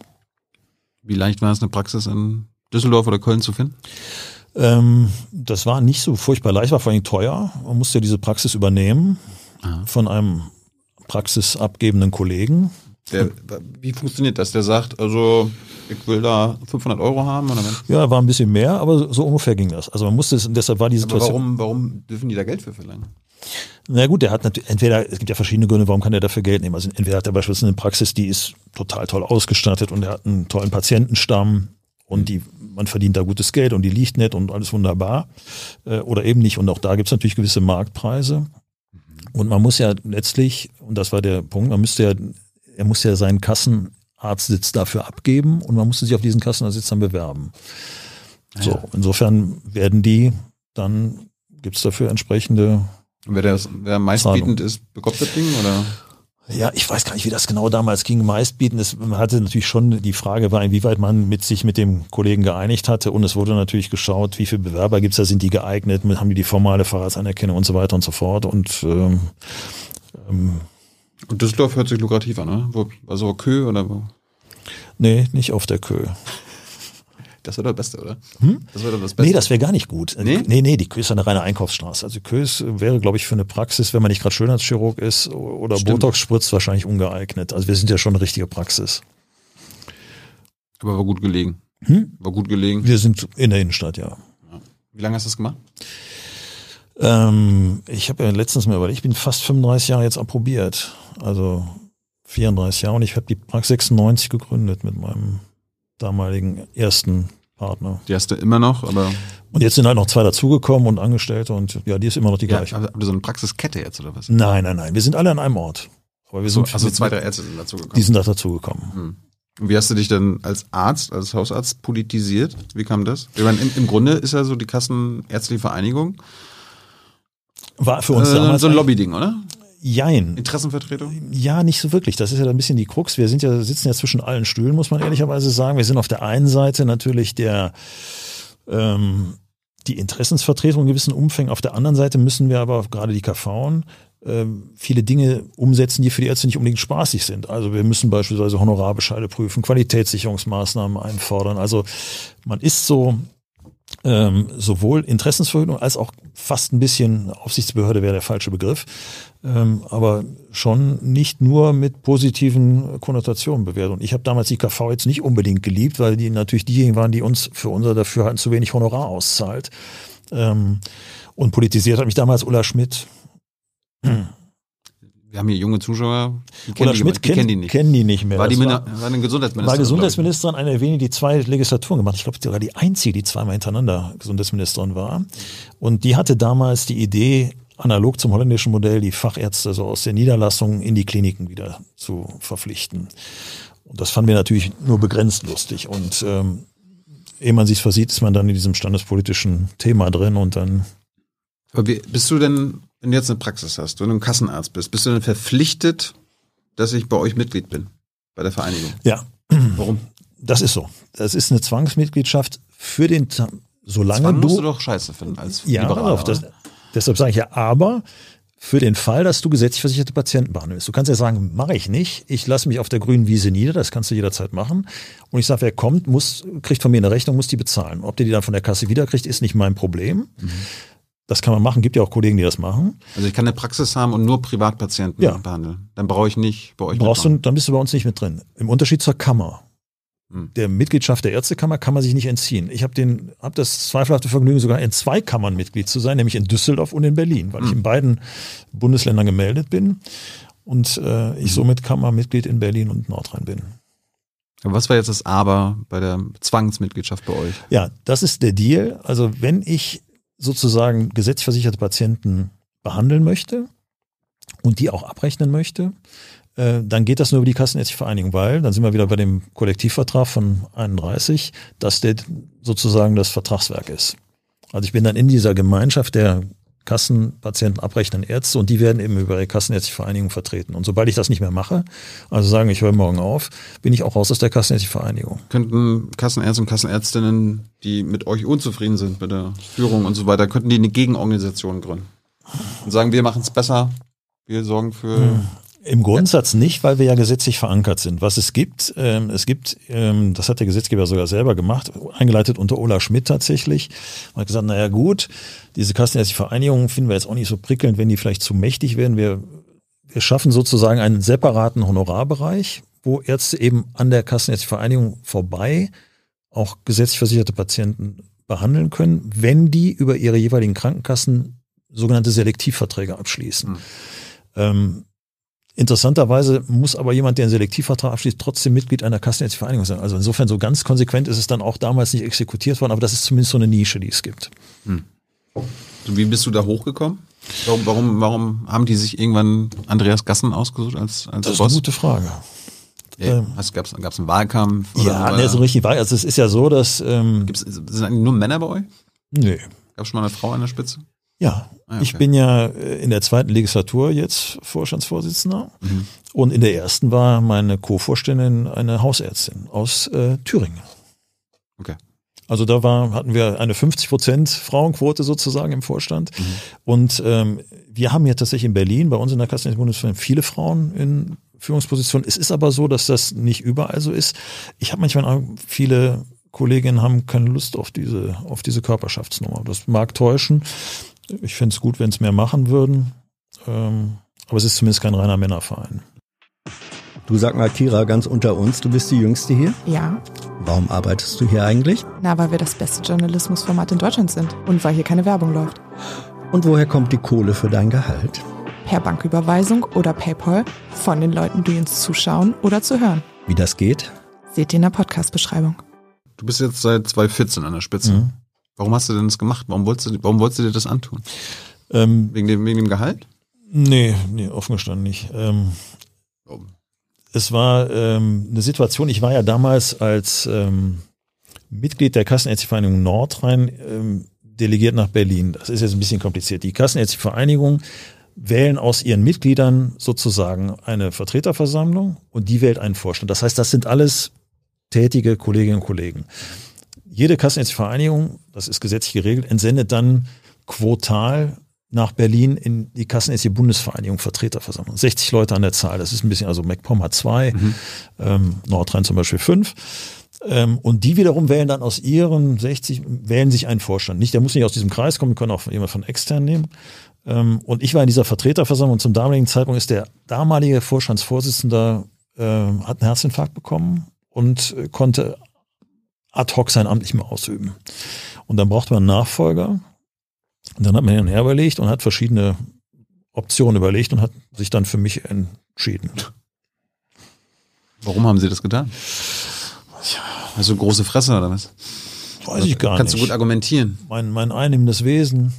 Ich glaube, es war damals das Problem, es war eine sehr ähm, festgefahrene Situation äh, zwischen verschiedenen Strömungen in der kassenärztlichen Bundesvereinigung. Man hat wahrscheinlich gedacht, dass jemand, der wie ich auch relativ neu im Geschäft ist, ähm, es eher ermöglicht, diese diese Fronten etwas zu begradigen und die Gräben so ein bisschen zuzuschütten, weil ich nicht so eine Vergangenheit aus dem System hatte, also alte Animositäten in der Form nicht bei mir verortet wurden. Was für verschiedene Strömungen gibt es dann bei der KBV? Mittlerweile gar nicht mehr so viel, aber damals in, den, in der alten Zeit gab es ähm, doch eine sehr starke Politisierung zwischen Haus- und Fachärzten. Da ging es, wie man sich vorstellen kann, äh, wie meist ums Geld. Es war damals äh, die Frage, kriegen die Haus- oder die Fachärzte zu viel oder zu wenig Geld? Und das ist ähm, dann für mich hat sich das irgendwann so selbstständig, dass es eigentlich vielen Punkten dann schon eine Zusammenarbeit eigentlich erschwert hat. Und die normale ärztliche Tätigkeit ist ja nicht eine haus- oder fachärztliche, ja. sondern eine gemeinsame. Und das war, glaube ich, der Grund, warum man damals in mir eine, äh, jemand gesehen hat, der nicht so viel Altlasten mitbringt. Und so bin ich das dann geworden. Hast du jetzt Altlasten? Naja, gut. Ja, der Name ist mittlerweile bekannt, ne? Ja, Altlasten will ich nicht sagen, aber ich, klar, je länger man in so einem Bereich unterwegs ist, dann. Ich meine, meinst du, du wirst nochmal wieder gewählt? Das werden die die Kollegen dann entscheiden, wenn, wenn die Wahl ansteht. Willst du nochmal? Ich würde das noch nochmal machen, wenn ich das, wenn die mich nochmal wählen würden, würde ich das auch nochmal machen. Letzten Folge war Gernot Marxam, der ist der Präsident der Divi. Mhm. Der macht das ehrenamtlich. Warum macht ihr das nicht ehrenamtlich? Warum bekommst du fast eine halbe Million? Ähm, das ist tatsächlich äh, gesetzgeberisch so verankert, aber es war tatsächlich früher ein Ehrenamt. Du wirst lachen, äh, bis 2000, muss ich selber überlegen, ähm, 2007, glaube ich, ist das professionalisiert worden. Ja. Ähm, tatsächlich war vor der Vorstand der Kassenärztlichen Bundesvereinigung fünf oder sieben Köpfe stark und das waren ehrenamtliche Kollegen aus den KV. Also das ist tatsächlich vom Gesetzgeber so etabliert worden. Aber der Gesetzgeber sagt nicht, wie viel ihr verdient. Nee. Das, ihr entscheidet selber, dass ihr euch so viel auszahlt. Ja.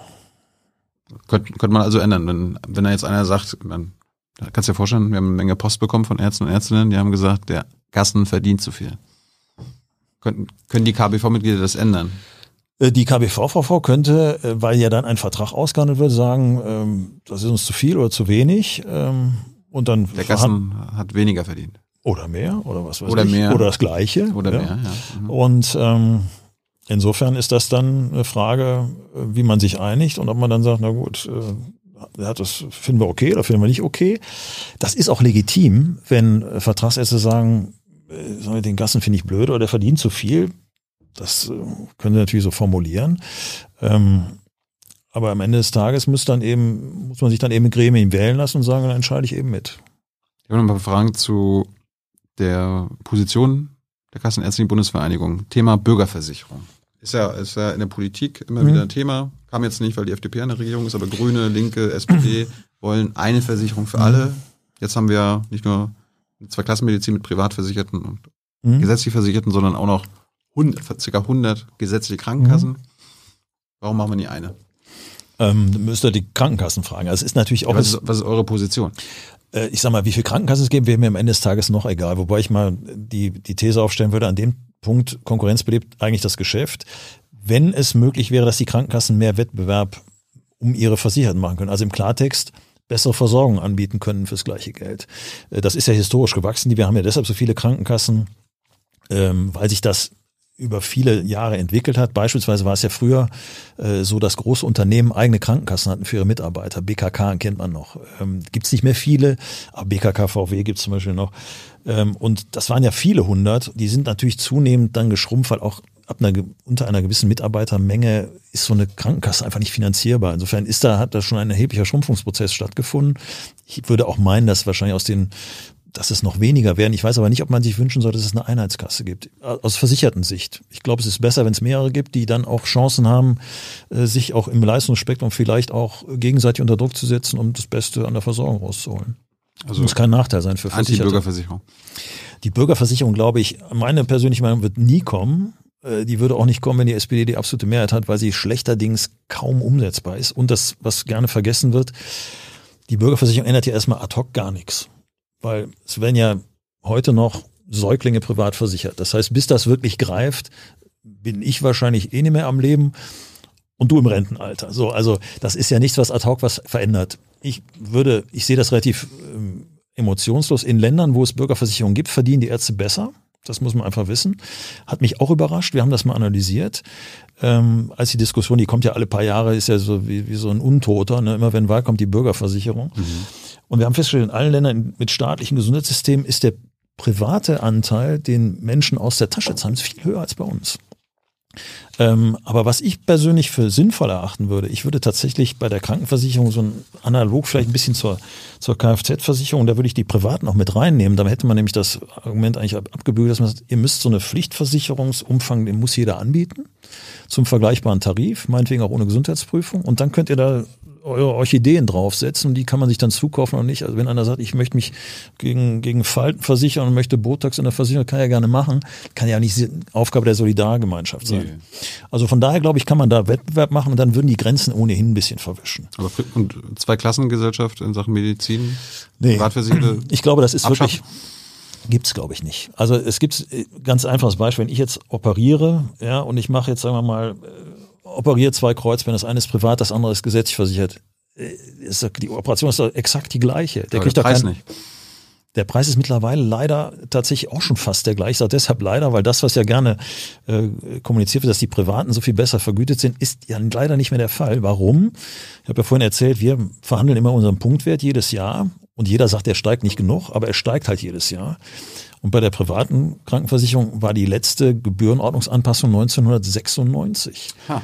So, und jetzt kann man sich leicht ausmalen, äh, inflationsbereinigt äh, wird das immer weniger. Und deshalb ist der, ist der Benefit der Privatpatienten gegenüber den gesetzlich Versicherten nicht mehr wirklich groß. Es gibt eine Menge Kritik, äh, dass die Politik es zulässt, dass Homöopath Homöopathie von, von den Krankenkassen bezahlt mhm. wird. Das ist ja am Ende Zaubermittel, ne? Ja. Und Hokuspokus. Wie, wie stehst du dazu? Also grundsätzlich finde ich, es muss Therapiefreiheit geben. Wenn es Patienten und Ärzte gibt, die sich einigen, dass Homöopathie eine tolle Sache ist, können die das gerne machen. Kann Was nicht geht, ist kann das. Der Patient ja selber zahlen. Ne? Genau. Was nicht geht, meines Erachtens, ist, dass das die gesetzlichen Krankenkassen bezahlen. Warum geht das nicht?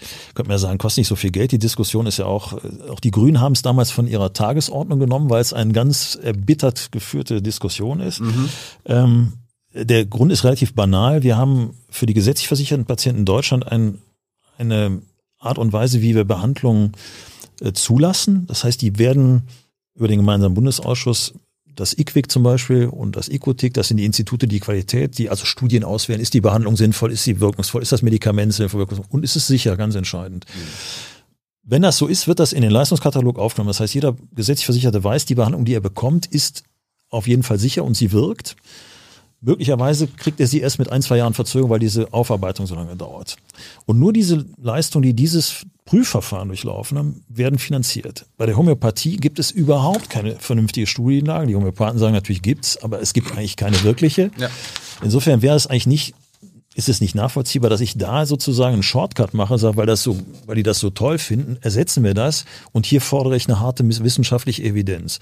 Deshalb, wenn die die Evidenz liefern können für Homöopathie, wunderbar, können sie einen Antrag stellen, prüfen wir das, wenn das gegeben ist, kann man das überstanden. Solange das der Fall ist, das äh, nicht der Fall ist, darf es meines Erachtens ähm, nicht erstattet werden. Hast du schon mal einen Patienten oder Patientin gehabt, die gesagt hat, gib mir mal was Homöopathisches? Naja, das ist bei den Orthopäden jetzt nicht so nachgefragt. Aber ja es gibt natürlich Leute, die dann sagen, ich habe da noch, auch Rheumatologe. Nehm, nehm da noch Teufelskralle und weiß der Kuckuck jetzt ohne Teufelskralle ähm, gut oder schlecht bewerten zu wollen oder ähm, was halten Sie für pflanzliche Dinge, ähm, Grünlippmuschel oder weiß der Kuckuck was. Das wird natürlich mal gefragt, aber das verschreiben wir üblicherweise jetzt nicht in der in der Umfänglichkeit. Deshalb ist Homöopathie bei uns jetzt nicht so ein Riesenthema. Bleiben wir mal beim Geld und kommen zu Corona. Es gibt eine Menge Kritik äh, an euch, dass ihr eine zu hohe Vergütung rausgehandelt habt für die ähm, Corona-Impfung. Irgendwie, ich habe mal nachgeguckt, mhm. wenn ein Arzt eine Grippe, Grippeschutzimpfung macht, bekommt er 8 Euro. Masernimpfung mhm. zwischen 57 und 16 Euro. Mhm, das ist schlecht vergütet, ja. Also schlecht vergütet. Und ihr habt letztes Jahr habt ihr irgendwie 20 Euro bekommen, dann ist gestiegen auf 28, Anfang des Jahres sogar teilweise bis 36 Euro für einmal Spritzen. War fürs Wochenende 36. Ja, und Feiertag. Und Feiertag, ja. Ja, gut. Ähm, und, und Stundenlohn in äh, Impfzentren bis zu 175 Euro. Mhm. Gut, äh, also jetzt müsste ich natürlich als Interessenvertreter der Ärzte äh, habe ich natürlich kein Problem damit, im Zweifel eine hohe Vergütung rauszuhandeln. Wobei man sagen muss, die Vergütung klingt jetzt zunächst mal möglicherweise hoch oder höher. Ja. Ähm, der Aufwand ist allerdings auch nicht trivial. Ähm, und wir haben das mal gegengerechnet. Hast ja gerade die Vergütung der, der Kollegen gesagt, die im, im Impfzentrum arbeiten. Das ist ja nur Teil der äh, Rechnung. Insgesamt haben die Impfzentren durch diesen enormen Aufwand, den sie da betreiben, Kosten pro Impfung von zwischen 150 und 200 Euro gehabt. Ähm, dagegen ist eine Impfung für 20 Euro in der Praxis natürlich ein Sonderangebot. Das muss man einfach sagen. Und ich habe tatsächlich Kollegen gehabt. Ich würde mal sagen, die Impfung ist mit 20, 28 Euro passt das irgendwo. Ähm, ich habe aber viele Zuschriften von Kollegen gehabt, die sagen, wie ich so bescheuert sein, so niedrige Vergütung rauszahlen. Und es gab Forderungen, die, die aus meiner Sicht zum Teil absurd hoch waren. Also ich glaube, ich finde die 28 Euro tatsächlich angemessen und das sage ich auch ohne rot zu werden. Ich glaube, das ist ähm, dem Aufwand und der Leistung angemessen. Aber ist der Aufwand vier bis fünfmal größer als bei einer Grippeimpfung oder bei einer Masernimpfung? Ähm, also ich kann, wir haben in der Praxis tatsächlich auch geimpft, ähm, natürlich nicht so viel wie die Hausärzte und der Aufwand war erheblich. Vier bis, vier bis fünf Mal?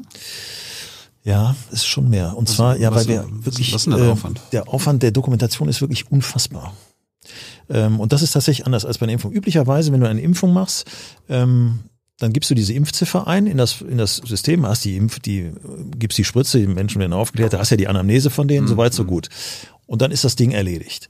Bei Corona mussten wir erstmal, weil die Impfstoffe ja sehr neu waren, keiner kannte das, es wurden also mehrseitige Aufklärungsbögen und die sind vorgegeben, äh, mussten die Patienten ausfüllen, Anamnesebögen, dann mussten sie beraten werden, dann mussten wir den ganzen Quatsch doppelt, einmal für den Patienten, einmal für uns und parallel mussten wir noch eine Meldung ans RKI händisch eingeben, welcher Patient mit welchem Impfstoff geimpft wurde, damit die diese Impfsurveillance machen können. Also der Aufwand war tatsächlich enorm. Äh, Wir haben das nachher an Tagen, wo wir nichts anderes mehr gemacht haben, weil der Rest der Praxis daneben nicht mehr zu führen gewesen. Wir haben also vorne zwei Mitarbeiter gehabt, die haben die Patienten angenommen, zwei haben mit denen die Zettel ausgefüllt, wir haben hinten geimpft und dann mussten die ja noch zur Nachbetreuung da sitzen. Ähm, ich finde die Vergütung okay, die 28 Euro, aber es ist auch nicht so, dass man sagen kann, da machen die, verdienen sie sich nicht nur dumm, sondern auch dämlich. Das ist, glaube ich, äh, stimmt nicht. Aber wie habt ihr es geschafft, letztes Jahr noch 20 Euro für eine Spritze zu bekommen und jetzt bis zu 36 Euro? Nachverhandelt. Wie macht man das? Na gut, wir haben einfach, ähm, ich glaube, was tatsächlich Politik gemerkt hat, ähm, das war eine, das war tatsächlich eine, eine zähe Diskussion. Es war ja anfänglich das Problem, dass wir die Impfung nur in den Impfzentren hatten. Das lag auch daran, dass der Impfstoff ja so extrem knapp war, äh, dass man schlicht Sorge hatten, dass die Impfzentren gestürmt werden. Weil alle wollten natürlich die Impfung haben. Die Impfung war da, das, das Heilsversprechen. Äh, und er war super knapp, der Impfstoff. Und dann hat man das in den Impfzentren angefangen und hat dann irgendwann gemerkt, das ist halt irre aufwendig, irre zäh. Die schaffen zwar viele Menschen, aber mit einem enormen Aufwand. Ich weiß, ich bin, habe auch die erste Impfung im Impfzentrum bekommen. Das war in Düsseldorf im Stadion. Im, also hm, klar, weil Fußball durfte ja nicht gespielt werden, wurde da geimpft. Ähm, das war schon bemerkenswert, also wie beim Rockkonzert, der Auftrieb äh, an, an Orten, an Leuten und so weiter. Und das geht natürlich in der Praxis trotz des ganzen Aufwandes deutlich schlanker. Und als der Impfstoff dann verfügbarer wurde, war die Frage, geben wir das neben den Impfzentren auch in die Praxen. Es gab viele, die gesagt haben, wir lassen das in den Impfzentren. Es war eine heftige Diskussion. Und ich habe tatsächlich dazu ein zweistündiges Gespräch mit Frau Merkel geführt und ihr anhand von Zahlen mal dokumentiert, dass wir tatsächlich einfach mehr schaffen an Impfungen. Das war am Ende des Tages die Frage, wie schnell kriegen wir möglichst viel Menschen geimpft. Ja. Und die Zahlen haben das sehr nachhaltig dokumentiert, dass wir rund drei Viertel der Impfungen in der gesamten Impfkampagne über die Praxen abgewickelt haben. Das ist auch nachvollziehbar. Ähm, Impfzentrum ist immer logistisch Aufwand, gerade für alte Leute ja nicht ideal zu erreichen, weil es im Stadion und so müssen die dahin. Ähm, die kennt keiner der Aufklärung und ist noch höher der Aufklärung. In den Praxen sind die Menschen bekannt. Wir haben 90.000 Praxen gehabt, die geimpft haben, also sehr, sehr nah für die Menschen. Und das hat einfach besser funktioniert. Insofern war das, glaube ich, gut und richtig. Und man hat dann auch gesehen, dass die Impfzentren nicht nur nicht so effizient sein können, sondern dass sie unterm Strich auch viel teurer sind. Und ich glaube, das war dann auch der entscheidende Punkt, wo wir gesagt haben, komm, dann können wir lieber da noch ein paar Euro draufpacken, äh, um da noch ein bisschen Klar. Schub in die Boosterkampagne Aber zu kriegen. geht es ja nicht darum, dass die Krankenkassen das ja bezahlen, sondern der Steuerzahler. Zur Hälfte zum Beispiel auch der Bund. Und dann ist es natürlich ein bisschen verwunderlich, wenn in Sachsen ein Arzt geht da ins, ähm, zum Beispiel zur ähm, einem Impfzentrum, bekommt 175 Euro pro Stunde. Kann man ja mal ausrechnen, wenn er da 40 Stunden in der Woche arbeitet. Das ist auch ein Monat, guter Verdienst. verdient er 28.000 Euro pro Monat. Siehst du mal. Wenn er in der Praxis das machen würde, würde er im Normalbetrieb zwischen 5 und 6.000 Wird er weniger verdienen. ja. Das führt dazu, dass die. Das ist eine, dass, aus unserer Sicht natürlich ein Fehlanreiz, logisch. Ah, ja, dann, dann musst du vielleicht. Nein, was, das, Stunde das und- ist tatsächlich, nein, die, das Impfen, das ist ja vielleicht ganz wichtig. Das, Das, wissen kommt, ja die, das kommt ja nämlich rüber, ihr melkt unser. Äh, Das Da kann ich gleich was. Also es ist, das ist ja Impfhonorar, die nicht wir aushandeln, sondern die haben ja die Länder angeboten. Also die Impfzentren wurden ja von den Ländern ja, betrieben. ihr verhandelt doch diese Preise mit den Ländern. nee, nicht unbedingt. Das ist, das ist mal, die Kassenärztliche Vereinigung verhandelt das mit den jeweiligen Bundesländern. Das haben die zum Teil so gemacht. Man muss Folgendes wissen. Impfen ist grundsätzlich nicht Teil der gesetzlichen Krankenversicherung. Auch diese anderen Impfungen nicht. Das Impfen gehört nicht zum Tagesgeschäft. Das wird immer separat verhandelt. Und tatsächlich werden die Impfhonorare in Landesvereinbarungen verhandelt für die Grippe, Masern, Schlag mich tot Impfung. Corona-Impfung, diese 20 und 28 Euro, die du angeführt hast, haben wir tatsächlich erstmalig bundesweit verhandelt. Für die Impfung in den Praxen. Aber wir haben nicht die Impfhonorare in den Impfzentren verhandelt. Weil die Impfzentren wurden ja von den Ländern, den Kommunen, wem auch immer betrieben. Das, haben das deine Kassenärztliche Vereinigung Teilweise in haben das- Sachsen verhandelt? Teilweise haben die das vereinigt, ich kann jetzt nicht genau sagen, welche Vereinigung was vereinigt. Teilweise waren es auch Angebote der, äh, der Impfzentren, um Leute zu kriegen, weil die mussten natürlich Leute haben, die da impfen.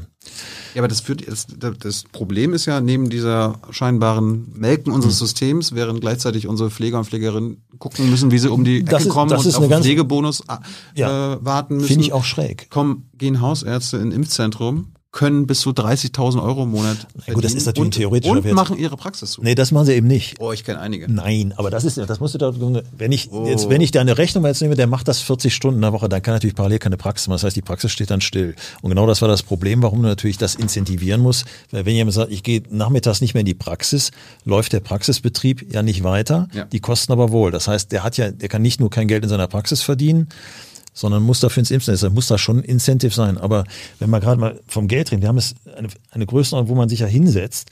Im letzten Monat ist alleine in Nordrhein sind 200, etwas über 200 Millionen Euro für diese Bürgertests abgerechnet worden. Für Bürgertests, die in sieben von zehn Fällen noch nicht mehr in der Lage sind, Omikron überhaupt zu detektieren. Wenn wir das mal hochrechnen, da kommen wir auf Summen dagegen.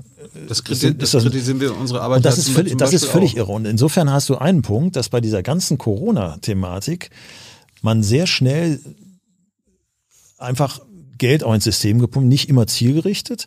Und ich bin völlig bei dir. Ich finde die Diskussion um den Pflegebonus, genauso wie den, die Diskussion um den Corona-Bonus für die MFAs, fast schon entwürdigend. Äh, Dass man also, Es kommt so rüber, ihr schwimmt im Geld. Ihr habt eine Menge Geld rausge äh, rausgehandelt. Die Politik schmeißt euch das quasi hinterher und äh, ja, wobei, eure, die, die Krankenpfleger, die Altenpfleger und so weiter müssen hoffen, dass sie Wobei- keinen Burnout bekommen, dass sie ein paar Euro nein, das ist ja bekommen. auch richtig. Der Pflegenotstand ist auch kein neues Phänomen. Das war schon im Prinzip schwierig, als ich in der Frage Klinik ist, war. wo ist eure Solidarität? Ihr könnt ja auch sagen, die Hälfte reicht, gebt das Geld, was ihr uns geben würdet, an die Pflege. Also die, die Pflegekräfte, die in den Impfzentren gearbeitet haben, haben auch ordentlich abgegriffen. Also es ist nicht so, dass, Aber jetzt sagst du auch, ihr habt abgegriffen. also 175 Euro die Stunde ist ja nicht schlecht, aber ich weiß von Pflegekräften, die zwischen 40 und 70 Euro die Stunde bekommen, ist auch nicht so schlecht. Also deshalb insofern, man kann es ist, glaube ich, zu kurz gesprungen zu sagen, da haben die Ärzte, jeder, der in dem Impfzentrum gearbeitet hat, hat gutes Geld verdient. Studentische Hilfskräfte haben da 30, 35 Euro bekommen. Und jetzt kann man die Frage stellen, ist das sinnvoll alloziert? Im Grundsatz nein, die Impfzentren waren natürlich viel zu teuer. Deshalb war es auch folgerichtig, das in die Praxis zu verlagern. Eine andere Diskussion ist, wie gehe ich mit Pflegepersonal um, wie gehe ich mit MFAs um? Wenn ich vollmundig, und das hat Politik ja getan, ja, da gibt es einen Pflegebonus und der kommt dann nicht, dann finde ich das auch schwach. Und sicherlich, da bin ich völlig bei dir, wäre es sinnvoll, da einfach mal ein paar Mark in die Hand zu nehmen und sagen, pass mal auf, da wird jetzt nicht lange rumerzählt, da gibt es einen Bonus X. Jetzt kann man gucken, wie ist der gerecht? Der ist natürlich auch nicht immer gerecht, wenn ich eine Intensivschwester habe, die wirklich äh, ECMO-Behandlung macht und habe eine Krankenschwester im Krankenhaus, wo vielleicht wenig oder gar keine Corona-Patienten und beide kriegen den gleichen Bonus, wird man sich auch fragen, na, ist das noch gerecht? Also es ist, äh, im meine, Grundsatz bin ich bei dir. Und der Pflegebonus, der jetzt äh, diskutiert wird, das ist ja, da gehst du vier Stunden lang ins Impfzentrum, dann hast du den raus. Ne? Lass das raus.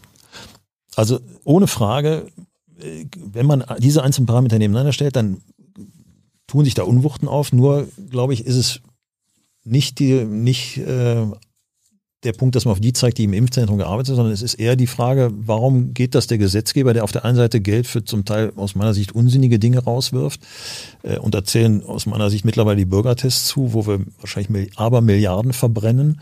Ähm, das Geld wäre sicherlich im Pflegebonus sinnvoller angebracht. Gar keine Frage. Und zum- zum Schluss mal auf deine Rolle in der Pandemie. Hast du dich irgendwie in den letzten drei Jahren nochmal weitergebildet, dass du Ahnung hast und dich zur Pandemie äußerst? Also ich mache es im Prinzip wie Karl Lauterbach. Ich lese natürlich viele Studien. Bist du auch Epidemiologe? Na, ich bin kein Epidemiologe, aber ich bin ja äh, Was? approbierter Arzt, ja, und folglich äh, Ja, und des Lesens und Schreibens kundig. Ähm, und ähm, Karl Lauterbach ist ja auch kein Virologe. Ne? Ähm, Aber hat Ahnung von Epidemiologie.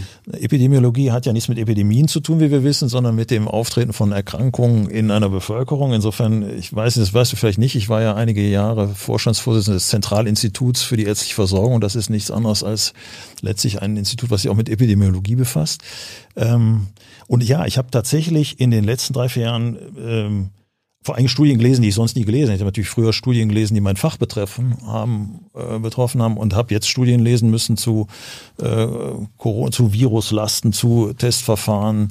Ähm, so, das ist äh, spannend, hätte ich mir auch nicht träumen lassen. Und insofern, ja, habe ich viel gelesen.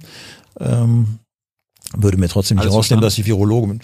Nicht alles, aber ja, vieles, nicht alles. Ich bin ja kein Virologe. Ähm, man kann sich da reinfuchsen, aber das ist ja auch nicht, ich muss auch hier nicht das Virologische oder das Impfstoffmäßige verstehen, aber ich muss natürlich Ja, aber wenn- wissen, wie kann ich Zahlen interpretieren. Ich meine, wie, wie, wie bist du darauf gekommen? Also äh, März 2020, vor fast zwei Jahren, hast du Mhm. mal gesagt, äh, Covid-19 ist eher eine mediale als eine medizinisch relevante Mhm. Infektion. Ja, das, äh, ich war ja Willst du das tatsächlich. heute nochmal sagen? Das, ich finde das zum Zeitpunkt war die Aussage grundsätzlich nach wie vor richtig. Man darf nicht vergessen, als ich das gesagt habe, hatten wir, glaube ich, 823 Fälle in Deutschland und die Nachrichten waren voll damit. Interessanterweise war ich ja Anfang Januar tatsächlich in China, als das in Wuhan ausbrach. Äh, In China hat man da nichts von gehört. Nichts, kein Wort. Ich habe Anrufe aus Deutschland gesagt, was ist denn da in China mit diesen Lungenerkrankungen? Ich sage, Lungenerkrankungen hier in China? Wir wissen von nichts. Und wir waren mit einer medizinischen Delegation da. So, dann kommen wir zurück und wir hatten zu dem Termin, es war ein Gespräch, was wir damals als die Frage, wie gehen wir mit diesem Corona-Thema um? Keiner wusste ja, was uns da erwartet. Äh, Ein Gespräch im Bundesministerium für Gesundheit. Und da war eben die Frage, was, was können wir machen? Äh, haben uns mit dem AKI auch damals abgestimmt, versucht, gewisse Dinge zu regeln, weil wir äh, mit Pandemie nur wirklich keine Erfahrung hatten und auch irgendwie auch keiner vorgesorgt hatte für sowas.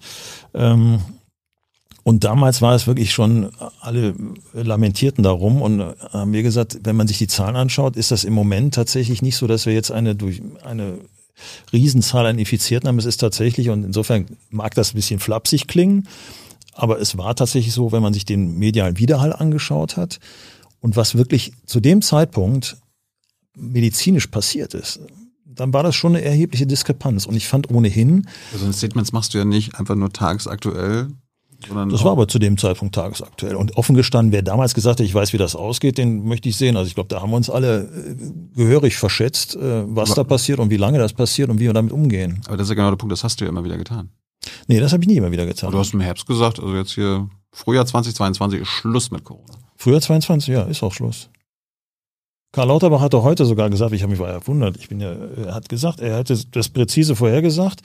Omikron Scheitelwelle wäre auf den Tag genau, wäre jetzt erreicht und jetzt äh, wäre die Welle vorbei. Das hat er heute gesagt. Die Welle, aber nicht Corona. Du hast gesagt, Corona ist Nein, ich vorbei. habe ich hab, Moment, ich habe gesagt, Corona ist in dem Sinne als Pandemie dann vorbei. Ich habe aber auch gesagt, das war ja dieses viel kritisierte Papier, wir haben bereits im Oktober 2020, war es glaube ich, gesagt, wir werden uns daran gewöhnen müssen, mit dem Virus zu leben. Klar. Und das, das ist einfach Realität. Das Virus geht ja nicht mehr weg. Weil Coronaviren gibt's ähnlich wie, wie Influenza-Viren. Das sind die letzten hier, SARS, MERS, das sind Coronaviren. Die spanische Grippe waren Influenza, Schweinegrippe, Hühnergrippe. Sind im Prinzip im Wesentlichen diese beiden Erregergruppen, die uns von anderen kleineren Ausbrüchen immer bei diesen Pandemien begleiten. Und dass die nicht verschwinden, ist doch naheliegend. Es gibt ja, ich glaube, fünf oder sechs für Menschen pathogene Coronaviren. Also dass jetzt das Virus nun gerade diese Variante oder dieses Corona SARS-CoV-2 wieder verschwindet, das war ja nicht ernsthaft zu erwarten. Und darum ging es uns eigentlich, dass wir sagen, wir müssen ja irgendwie eine, eine Möglichkeit finden, damit perspektivisch umzugehen, weil es wird ja nicht so sein, äh, auch wenn es äh, Äußerungen gab, wir gehen mal vier Wochen auf die Bäume und dann ist alles gut. Dass das nicht funktionieren konnte, das war selbst mir als Orthopäden klar. Äh, insofern ging es immer darum, wie kommen wir so durch diese Pandemie, dass wir es schaffen, die Gefährdeten, überproportional Gefährdeten zu schützen und trotzdem ein gesellschaftliches Leben ja mal wieder zu ermöglichen. Das wird jetzt kommen, weil einfach mittlerweile die, es sind, die Leute sind müde, die Politik hat keine, keine, keine Traute mehr, da noch groß durchzugreifen. Es ist auch wahrscheinlich wenig effektiv. Omikron ist super ansteckend, macht Gott sei Dank nicht so krank. Wir haben einen Impfstoff. Also die Rahmenbedingungen haben sich natürlich jetzt eigentlich so verändert, dass man sagt, da ist tatsächlich jetzt das Licht am Ende des Tunnels relativ deutlich und es ist kein Zug, der einem entgegenkommt. Aber die Grundaussage finde ich nach wie vor richtig. Was daraus immer gemacht wurde, das fand ich auch, dass wir absichtlich missverstanden wurden. Äh, sozusagen, also ist völlig wurscht, lass das laufen, egal. Ne? Das haben wir nie gesagt und das wäre auch ungerecht den beiden, und da waren ja wirklich zwei ausgewiesene Fachleute mit dabei. Es ist ja nicht Kraft eigener, ja. mhm. Äh, also Kraft eigener Wassersuppe mich jetzt zu einer viralen Pandemie geäußert. Aber ähm, das sind nun Leute, die wirklich, ähm, Schmidt hat für Ebola gearbeitet, ja. also es ist jetzt nicht irgendwie äh, irgendwelche Hobby-Virologen. Und äh, äh, Hendrik Strick ist ja nun. Äh, aber das bist du ja, der Hobby-Virologe. Hm? Da bist du ja. Ich bin noch nicht mal der Hobby-Virologe, nein. Ja, aber du äußerst dich mit medial zu der Pandemie. Hat dir das dieses Mandat irgendjemand gegeben? Hat dir hat die KBV gesagt, Andreas, du liest ja immer auf dem Klo, mach mal. Also ja, wir haben zum Beispiel das Papier, weil der die konkrete Frage jetzt aufs Papier abzieht. Das ist natürlich ein Papier, was wir tatsächlich auch mit äh, Vertretern in der KBV abgestimmt haben. Das habe ich ja nicht äh, abends alleine geschrieben. Ähm, da haben einige KV sogar Dinge beigesteuert. Wir haben mit verschiedenen Fachgesellschaften da äh, zusammengearbeitet, die auch Inhalte beigesteuert haben. Also es ist tatsächlich nicht so, dass das jetzt ein Papier ist, was ich mir morgens habe einfallen lassen. Das Und es ist tatsächlich ein Papier, was auf einer breiten Basis fußte. Aber hast du von der KBV das Mandat bekommen, dass du als, als KBV-Chef dich in der Pandemie äußern kannst, weil du davon ich, Ahnung ich hab, hast? Ich habe grundsätzlich, ich habe tatsächlich das Mandat, die politische äh, Vertretung der KBV nach außen zu machen, ja. Es geht doch um Mediz äh, wissenschaftliche Aussagen, oder? Du machst die Nee, es geht ja nicht, Aussagen. es ging um eine Versorgungsaussage. Warum das ist ja der gleiche Grund, warum äh, hat mich der damals Minister Spahn ins Ministerium gerufen zu sagen, wie regeln wir das jetzt? Das hat er nicht, weil er gedacht hat, der Gassen ist ein super Hobby-Virologe, sondern hat gesagt, das ist der, der für die Versorgung der ambulanten zu, äh, Menschen zuständig ist. Aus dem gleichen Grund war der Chef der Abda, der Apotheker da. Ähm, mhm. Und aus dem gleichen Grund haben wir uns damals auch ähm, mit vielen anderen zusammengeschlossen. Also Natürlich ist das ein relevantes Versorgungsproblem und 19 von 20 Patienten in der Pandemie wurden ambulant versorgt. Also wer kann die ambulante Versorgung organisieren? Das machen natürlich die KV. Und wenn wir ganz ehrlich sind, ähm, die Pandemievorsorge ist ja eigentlich Ländersache. Es gibt seit das Papier, da hat das RKI vor zehn, hm. zehn oder elf Jahren Papier mal zu drei Szenarien gemacht. Eins analog zur Oderflut, eins für einen Reaktorunfall, eins für eine Pandemie. Witzigerweise Corona. Warum Corona? Weil es ist entweder Corona oder Influenza. Das haben alle gelesen, lochen, heften und keiner hat was gemacht. Und die Pandemievorsorge ist tatsächlich in Deutschland geregelt. Das müssen die Länder machen. Es gibt zwei Vorsorgeszenarien für den Katastrophenfall. Krieg ist der Bund, alles andere die Länder. Mhm. Gemacht hat keiner was. Was dazu führte, dass wir da standen. Es gab keine Masken, es gab keine Schutzkittel, es gab keine Vorstellung, was zu tun war. Und da war natürlich klar, dass die Akteure, die in diesem in diesem Feld äh, aktiv sind, sich zusammen. Wir haben das Gleiche gehabt. Ganz anderes Thema. Flüchtlingskrise 2015. Da hat Hermann Gröhe logischerweise auch mit uns gesprochen und den Kassen, wie versorgen wir eine Million Flüchtlinge gesundheits. Das ging damals völlig geräuschlos. Das hatte keiner, das haben wir im Prinzip damals äh, dreiseitig geregelt. Ähm, und das ist auch nicht trivial, eine Million Menschen, von die noch nicht mal Pässe haben, mhm. äh, gesundheitlich zu versorgen. Mhm. Und es ging bis auf ganz wenige Dinge, ist das relativ geräuscharm Und insofern ist es völlig klar, dass bei gesundheitlichen Herausforderungen, die das gesamte Land betreffen, die KBV angesprochen wird. Insofern ja, äh, aber, da habe ich ein Mandat. Aber warum sagst du nicht hier, ich lass mal meinen, meinen Arzt, der davon Ahnung hat, sprechen? Weil, nochmal, weil Ihr der, habt ja einige bei euch. Ja, und die haben, na klar, und die haben auch an diesem Papier mitgearbeitet. Das heißt, das, was ich nach außen trage, ist ja nicht das, was ich mir morgens einfallen lasse, sondern ist natürlich gegenverprobt, A, mit Fachleuten. Äh, und das sind Fachleute, die in, in äh, Teilen im Expertenrat der Bundesregierung sitzen, also die werden schon irgendwie ein bisschen Ahnung haben. Und es sind natürlich mit Fachleuten gegenverprobt, die wir haben, die wir zu pharmazeutischen Dingen haben, mit der Abda. Und das wird kondensiert und machen wir uns nichts vor. Das ist doch bei jedem, der sich politisch äußert, der Fall. Das sind doch alles keine Fachexperten. So, insofern, ja, ich habe das politische Mandat für die KBV tatsächlich ähm, politisch zu handeln. Und das ist tatsächlich initial losgegangen, als wir hier anfingen mit den ersten Corona-Fällen. Ähm, um das Thema Versorgung anzugehen. Wie, wie, wie, können die Kassenärzte, haben sich ja viele bei uns gemeldet, äh, sich dagegen wehren, dass du im Namen der Kassenärzte in Deutschland aus ihrer Sicht Unsinn verbreitest? Ja, das ist genauso wie umgekehrt ich tatsächlich, und das ist, jede Menge Zuschriften, das ist natürlich klar, die, die sich beschweren, schreiben mehr nicht. So. Mit Sicherheit wird es eine Menge Kollegen, die sagen, das sehe ich anders, das ist ja auch legitim und sagen, wie, wie kann der das sagen? Deshalb ist es trotzdem, wie es ist. Und genauso viele Kollegen schreiben mir und sagen, endlich mal einer, der das auch aus der Sicht der Kollegenschaft ja. beleuchtet. Also ich glaube, da gibt es, und das ist, glaube ich, das Ganze. Bei mir haben sich mehr gemeldet, die, die ja, Logisch, ich bei dir, die, die es nicht cool fanden und bei ja. mir, äh, ne, schreiben, so. Das, es gibt ja keine, es gibt ja nicht die Wahrheit bei Corona. Und das ist das, was insgesamt ein bisschen schade ist. Und das hätten wir auch bei dem Papier offen gestanden so nicht erwartet. Wir hatten tatsächlich gedacht, das ist ein, das ist eine Diskussionsgrundlage und man kann versuchen, da die beste Lösung zu finden bisschen unterschätzen vielleicht, dass man sich politisch schon so festgelegt hatte, ähm, ja. dass das gar nicht mehr hinterfragt werden sollte. Und das ist ja verbatim, zum Beispiel von Herrn Wieler in der Bundespressekonferenz, der hat ja die Maßnahmen, und ich meine, das ist ein Satz, da muss man sich schon anschnallen, die Maßnahmen dürfen nicht hinterfragt werden. Und dann sind wir wieder, wo wir vorhin waren. Ich finde, in einem, in einem, erstmal in einem wissenschaftlichen Diskurs musst du alles hinterfragen. Immer. Das ist das Wesen von Wissenschaft, dass ja. erstmal nichts als gegeben gilt. Und ich fand es undemokratisch. Und das ist sowas, wo ich dann, äh, haben wir vorhin drüber gesprochen, ja. da tue ich mich dann schon schwer. Und ich finde, man muss das jetzt schon hinterfragen. Dann kann man feststellen, ihr habt Recht oder ihr habt Unrecht oder wir haben beide Unrecht und müssen was anderes rausfinden. Mhm. Und das ist, mag man alles entschuldigen, ähm, ist in dieser Hitzigkeit der Diskussion, hat das nicht wirklich stattgefunden. Undemokratisch ist ja auch irgendwie intransparent zu sein oder unehrlich. Euer Positionspapier im Oktober 2020 hieß Positionspapier von Wissenschaft und Ärzteschaft zur Strategieanpassung im Umgang mit der Pandemie. Ja.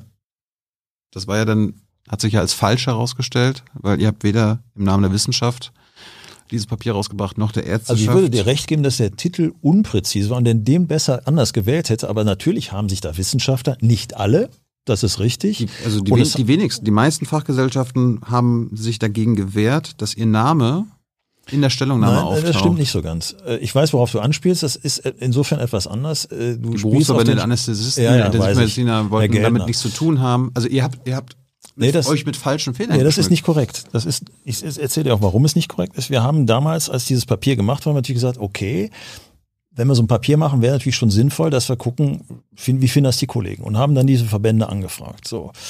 Konkret war das der Spitzenverband Fachärzte. Der Spitzenverband Fachärzte hat einen Vorstand, der besteht aus fünf Leuten. Und der Vorstand des Spitzenverband Fachärzte hat sich das Papier angeguckt und gesagt, ja, das tragen wir mit. Tragen wir mit. Und haben gesagt, okay, können wir euch da draufschreiben? Gesagt, ja. So. Und dann hat dieser Spitzenverband Fach hat 35 Mitgliedsverbände, glaube ich. Und das, die Diskussion entzündete sich dann daran, dass konkret die Anästhesisten gesagt haben, wir sind aber nicht explizit gefragt worden. Ja, richtig, die sind nicht explizit gefragt worden, weil wir den Spitzenverband gefragt haben. Und jetzt kann man überlegen, ist das hätte man das anders kommunizieren. Aber die Aussage, dass der Spitzenmann Facharzt dieses Papier unterstützt, war absolut richtig zu diesem Zeitpunkt. Ja, aber, aber ihr seid in die Öffentlichkeit gegangen. Das war gerade die ähm, Diskussion, muss es mehrere mehr Maßnahmen geben? Und mhm. euer Papier war ja eher lockert mal lieber. Nee, das stimmt nicht. kein Lockdown, es soll kein Lockdown Genau, wir, nee, wir haben gesagt, der so, Lockdown... Und, und, ihr habt damit argumentiert und auch mit mhm. eurer Überschrift, wir sprechen für die Wissenschaft und die Ärzte. Und Dann dabei hat die Wissenschaft ja, aber genau nicht die, Gegenteil die, gesagt. Die, die Wissenschaft auch nicht. Wir, wir sagen, wir sprechen für einen anderen Teil der Wissenschaft. Genau, Teil ihr, ihr wart eher eine kleine Minderheit, die Leopoldina ja. und so weiter, da kann man eher sagen. Ja, aber die Leopoldina, dann guckt ihr bitte genau an. das Gegenteil Ja, aber dann guckt ihr an, wer die Papiere hat. geschrieben hat. Ähm, das ist eine Diskussion, die finde ich auch mal deshalb schwierig, weil ähm, Aber warum, warum, erstmal, warum habt ihr euch Papier von Wissenschaft und Ärzteschaft. Ich sage ja, den Titel müsste man im Nachgang, würde ich den heute anders formulieren, würde ich sagen. Katastrophe gewesen ja gut. Äh, deshalb macht das das Papier nicht schlechter und die, und die Wissenschaftler, die das unterschrieben haben, sind aus meiner Sicht unverändert hochqualifiziert und offen gestanden haben sie auch in weiten Teilen recht behalten. Und ich finde es schwierig, das muss, die sind jetzt nicht anwesend, deshalb ist, ich sage es trotzdem, mhm. wenn beispielsweise jemand ähm, wie Henrik Streeck oder Jonas Schmidt-Schanner sitzt, so getan wird, als wären das, weiß ich nicht, die Leute hätten keine Ahnung, umgekehrt aber das muss, gehört dann auch zur Wahrheit dazu, die Papiere, die die Leopoldina geschrieben hat, in weiten Teilen von Nichtärzten geschrieben worden sind. Beispielsweise. Äh, Gibt auch andere Wissenschaftler. Ja, aber die Frage ist, wenn ich ein medizinisches Problem habe, dann ist es sicher sinnvoll, dass ich Virologen höre. Es ist sicher auch sinnvoll, dass ich Mathematiker höre. Aber die Frage ist, wenn ein Virologe sich zu einer virologischen Erkrankung äußert, dann glaube ich, kann man das nicht einfach abbügeln und sagen, der hat Unrecht, wenn ich selber vielleicht ähm, Lehrstuhl für, für irgendwas anderes habe, für theoretische Physik, für Mathematik oder beispielsweise der eine ist dann es handelt sich dann um Virologen, die sind aber eigentlich Biologen und forschen an einem Herpesvirus der Maus und sagen, der kann das nicht, weil er am AIDS-Virus forscht. Also was ich damit sagen will, ist nur, es sind ganz viele hochqualifizierte Leute und ich will überhaupt nicht die wissenschaftliche Qualifikation der, der Leopoldina gesammelt haben. Nichts läge mir fern, das sind alles hochrenommierte Wissenschaftler. Was ich meine, und das finde ich hat dieses Papier durch die Reaktion deutlich gemacht, wir hatten zu dem Zeitpunkt überhaupt keinen, ich sag mal, ähm, ruhigen, die Situation war ein bisschen hektisch, aber einen wissenschaftlichen Diskurs, der dem Ziel gedient hätte, die beste Lösung zu finden. Und den Schuh, glaube ich, den sollten sich alle anziehen an dem Punkt. Ähm, und das ist eigentlich total unwissenschaftlich Das, und auch das, das wollen wir ja alle, dass dass ihr euch So. äh, streitet und so weiter. Aber warum muss das in der Öffentlichkeit sein, was dazu führt, dass in der Öffentlichkeit Polarisierung stattfindet, dass ihr, äh, dass Querdenker euch äh, Na, das ist natürlich immer beklatschen? ätzend, wenn die Falschen applaudieren. Aber das, das ist ja nur nicht das, das Problem, ist Das doch führt zu einfach. Verunsicherung in- in der Bevölkerung. Gerade wenn ihr so tut, als ob ihr für die Mehrheit sprecht, dabei wart ihr in der Minderheit. Also ich, die Situation war ja damals folgende. Ich kann mich an den ersten Lockdown gut erinnern, ähm, weil ich damals auch nach Berlin musste und echt mit dem Auto gefahren bin und nicht mal mit dem Flieger ging. Und bin dann kreuz und quer durch die Republik auf leeren Autobahnen. War schon ein spezielles Erlebnis, aber wir haben damals alle gesagt, naja, wer weiß, was da kommt. Das ist okay. Ähm, Schulschließung wusste keiner so recht, macht es Sinn, macht es keinen Sinn, egal. Dann kam der Sommer, alles wunderbar und dann fing der Herbst wieder an und dann bahnten sich schon die ersten Maßnahmen, wir machen wieder einen Lockdown. So. Das fand ich ein bisschen dürftig nach einem halben Jahr, zumal man eigentlich mittlerweile mehr wusste. Und wir wollten eigentlich nur den Anschluss, der Lockdown, ob er nun was gebracht hat oder nicht, das werden spätere Studien zeigen, ob es wirklich was gebracht hat, wenn man sich die Zahlen aus den verschiedenen Ländern anguckt und die Unterschiedlichkeit der Maßnahmen, beschleichen einen zumindest Zweifel, ob das so immer so apodiktisch so ist. Es gibt sicher Maßnahmen, die unbestritten helfen und Maßnahmen, wo man sagt, vielleicht helfen sie, weiß ich nicht.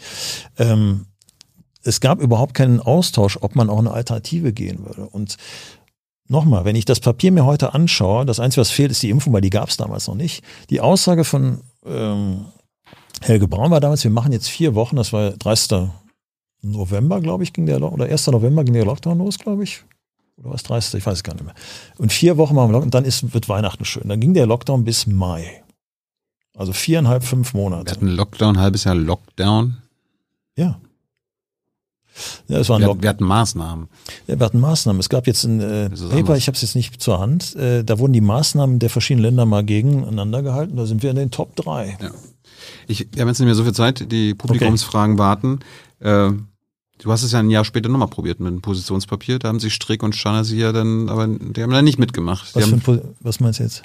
ja, du hast einen Freedom Day gefordert. Ja, das, und so weiter und so fort. Da, da kam dann die Deutsche Krankenhausgesellschaft und hat dir äh, jeglichen Bezug zur Realität abgesprochen. der, ich hab, das war auch kein Papier. Du hast dann im Herbst auch äh, gesagt, bei Maischberger eine Impfpflicht wollen wir nicht. Im Januar kommst du dann an und sagst so, Impfpflicht, weiß ich nicht. Nee, Äh, Im, also Impfpflicht. das, das ist, aber, ist aber ein bisschen komisch bei dir. nein, Impfpflicht, also manchmal, ich war mit, äh, nee, Karl Lotter war bei, bei Maybrit Illner, ganz interessant, am 14.10. hat wortreich und für mich überzeugend dargelegt, warum eine Impfpflicht nicht kommen soll. Erstmal hat er gesagt, epidemiologisch macht es keinen Sinn. Wir kriegen keine Viruseradikation, keine Herdenimmunität und politisch ist ganz Ja, aber schwierig. es- es geht jetzt um da dich. war ich bei ihm, so. Ja, also du, du hast gesagt, Impfpflicht wollen wir nicht. Und dann im Januar, als die Impfpflicht auf einmal politische Diskussion war, hast du auf einmal gesagt, äh, da positionieren wir uns nicht. Nee, ich Obwohl du hab- ja selbst nee. gesagt hast, dass du sie nicht willst. Ich bin auch nach wie vor, ich habe gesagt, die, da war die, genau die Frage, wie positioniert sich die Ärzteschaft? Sag ich, die Ärzteschaft, wenn Sie mich fragen, habe ich eine Meinung. Die Ärzteschaft, da gibt es vehemente Verfechter der Impfpflicht und es gibt Leute, die vehement ablehnen. Deshalb gibt es aus meiner Sicht keine erkennbar klare Position der Ärzteschaft zur Impfpflicht. Und das ist auch so. Gibt es wahrscheinlich heute noch nicht. Meine Position ist relativ klar. Da habe ich auch nie einen Hehl draus gemacht. aber das wird ja in der Öffentlichkeit. Äh, Ja, das ist ist das das immer komisch. Hat sich hat jetzt der Privat die Privatmeinung von Andreas Gassen Ja, das wurde die du- geäußert oder ja. ist das jetzt die Das Haltung du des, kaum der. Kassenärztlichen Bundesvereinigung? Ab einem gewissen Punkt kannst du dieses ganz schwer trennen und das Problem ist natürlich, wenn man sich auf Schlagzeilen verkürzt äh, wiedergegeben fühlt. Und das Freedom Day Ding, das weißt du, war ein Interview, es war kein Papier. Da bin, hat mich der Kollege gefragt, sagt, was meint ihr, alle lockern, äh, die Engländer machen auch auf, können wir das auch mal? Sag ich, na, natürlich kann man im Grundsatz auch hier ein Freedom Day machen, man muss aber dann, und deshalb kam ja dieser Oktober zustande, oder Mitte, Dann muss man aber sechs bis acht Wochen Vorlauf geben, damit die Leute wissen, ab da ist es Individualverantwortung, dann lasse ich mich vielleicht am besten jetzt noch impfen. Es macht keinen Sinn, das Hals über Kopf zu machen. Das werden wir aber jetzt erleben, dass es wahrscheinlich jetzt relativ schnell zu Lockerungen kommt, was ich im Grundsatz auch nicht verkehrt finde, aber auch das wirkt nicht so richtig strukturiert. Letzter Punkt, dann kommt Hans. Äh, Im Januar kamst du dann an und hast gesagt, die niederla- niedergelassenen Ärzte wollen die Impfpflicht nicht umsetzen. Ja, es, auch das ist, äh, ist, aber- wer hat denn das gefordert? Das meine, kann ich du, du, nein, du, malst da so ein Nein, nee, nee, das stimmt als nicht. ob Ärzte quasi der Kassenärzte Nein, nee, irgendwie Hilfspolizisten sein sollen. Nein, das stimmt nicht. Erstmal, also da gerne wieder, hat man so getan, als ob es ein, eine Impfpflicht oder Impfzwang, Impfzwang stand nie zur Diskussion. Impfzwang wäre das Vorführen und Beugehaft, auch das hat, wurde ja schon gesagt, na, Beugehaft wollen wir nicht. Ich habe nicht ernsthaft angenommen, dass das jemand die Idee hatte, aber was tatsächlich der, der Vorschlag war und der ist mehrfach kommuniziert worden von Landesministern und auch äh, in einigen ersten Entwürfen zur Impfpflicht, dass man eine verpflichtende Beratung zur Impfung einfordert, die bei den Ärzten, äh, Frau Giffer hat es, glaube ich, auch in Berlin gesagt, dass verpflichtend bei jedem Arztbesuch über die Impfung aufgeklärt wird. Und das ist schon eine Vereinnahmung der Vertragsärzte. Und da, für die Vertragsärzte spreche ich nun mal. Und die haben klipp und klar gesagt, und das war tatsächlich eine geeinte Position mit allen KVen. Wir wollen nicht Maßnahmen, die im Rahmen einer Impfpflicht ergriffen werden, für den öffentlichen Gesundheitsdienst, wen auch immer umsetzen. Wir impfen jeden, der sich impfen lassen möchte. Ja, aber aber wir machen keine Zwangsberatung oder Pflichtberatung. Aber das ist was anderes, als du äh, Anfang des Jahres gesagt hast. Bei Bild hast du Zitat gesagt, wir werden unseren Ärzten nicht zumuten, eine Impfpflicht gegen den Willen der Patienten Ja. zu exekutieren. Das ist ja so. exekutieren. Das ist ja auch ein Strohmann. Das also das, das kann euch doch keiner zumuten. Ihr seid Ärzte. Ihr dürft ja gar nichts machen gegen den Willen der Patienten. Die Also Aussage, warum, warum, warum sagst du denn das? Nein, weil, weil das ein Teil dieser Impfpflichtdiskussion tatsächlich war. Und das hätte eben auch gar nicht die Zwangsimpfung davon wollen wir nicht haben. Aber es hätte bedeutet, das hat Minister Laumann in Nordrhein-Westfalen gefordert, Frau Giffer hat es hier in Berlin gefordert. Es stand, ich weiß gar nicht in welchem Impfantrag, dass wir verpflichtende Beratung äh, in den Vertragsarztpraxen, und das muss man sagen, ist eine Aufgabe, eine Beleihung der Vertragsärzte, die A nicht zulässig ist und die wir auch nicht wollen. Und Das das, ist, das ist ein anderes Argument als das, das- was du gebracht hast, dass es hier so äh, Nein, das ist ein bisschen zugespitzt. exekutieren Naja, gut, an der Wortwahl kann man sich jetzt hochziehen, aber die Aussage ist im Grundsatz richtig. Es ging nie darum, dass wir, dass ein Impfzwang nicht umgesetzt wird in Praxis, ist ja logisch. Das verstößt ja schon gegen das Genfer Gelöbnis. das ist auch schon wieder Impfzwang. Also. Nein, ich sage, ein Impfzwang würde nicht umgesetzt. Das würde tatsächlich gegen das aber eine Impfpflicht kann, kann man ja erlassen. Mir ging es immer darum, und das war tatsächlich auch ein Ansinnen, was verschiedene KV an uns gestellt haben. Wie gesagt, pass mal auf, seht zu, wenn die eine Impfpflicht machen, dann sollen sie bitte dafür sorgen, wer lädt ein, wer klärt auf und, und, und. Und nicht sagen, wir machen jetzt eine Impfpflicht und dann machen das die niedergelassen. Darum ging es, dass das von Bild logischerweise zugespitzt auf, eine, auf ein äh, Wort, das Interview war länger, das das Interview war länger. Ich habe das, ich habe es in voller Länge gesehen und habe dich reden gehört. Ist- Da habe ich, aber war das ein Satz. Das war das Zitat, ja. Das war ein Satz daraus. Ja. Ähm, und äh, ich glaube, die Interviews waren schon klar, worum es ging. Ja, dass die Wortwahl natürlich in dem Punkt durchaus mal den einen oder anderen jetzt mal wach werden lässt, mag ja sein. Aber nochmal, äh, mir ist schon klar, dass es einen Unterschied zwischen Impfpflicht und Impfzwang gibt. Ich habe auch nie gesagt, die wollen einen Impfzwang machen, das ist ja lächerlich. Aber es war schon klar und es ist auch für mein Fall immer noch nicht vom Tisch, dass man gewisse Aufgaben, wir werden es jetzt erleben, ähm, gerne delegieren würde, denn wir sehen ja schon, was die einrichtungsbezogene Impfpflicht in der Umsetzung für Schwierigkeiten macht, weil der ÖGD kann es nicht nachhalten. Andreas, soweit. Komm gerne nochmal wieder, falls du dich wohlgefühlt hast. Gibt's Ja. irg- irgendwas, was du nicht mehr sagen würdest, was dir leid tut, was du in den letzten zwei Jahren Ähm, in der Öffentlichkeit gemacht hast? ich glaube, ich würde vielleicht die eine oder andere zugespitzte Formulierung so nicht mehr verwenden. Ähm, Wird helfen, glaube ich. das, äh, das, man muss sich ja auch immer hinterfragen und sagt man vielleicht, das hätte man ein bisschen netter formuliert oder ein bisschen nicht so harsch. Das ist sicher richtig und ich wäre, es wäre ignorant, das nicht, nicht zu erkennen. Aber ich glaube, dass ich in den grundsätzlichen Themen nicht allzu viel korrigieren müsste. Dazulernen tut man immer. Und insofern habe auch ich nicht das Abonnement auf die Wahrheit. Das ist doch völlig klar. Gut, jetzt kommen die zugespitzten Fragen von Hans.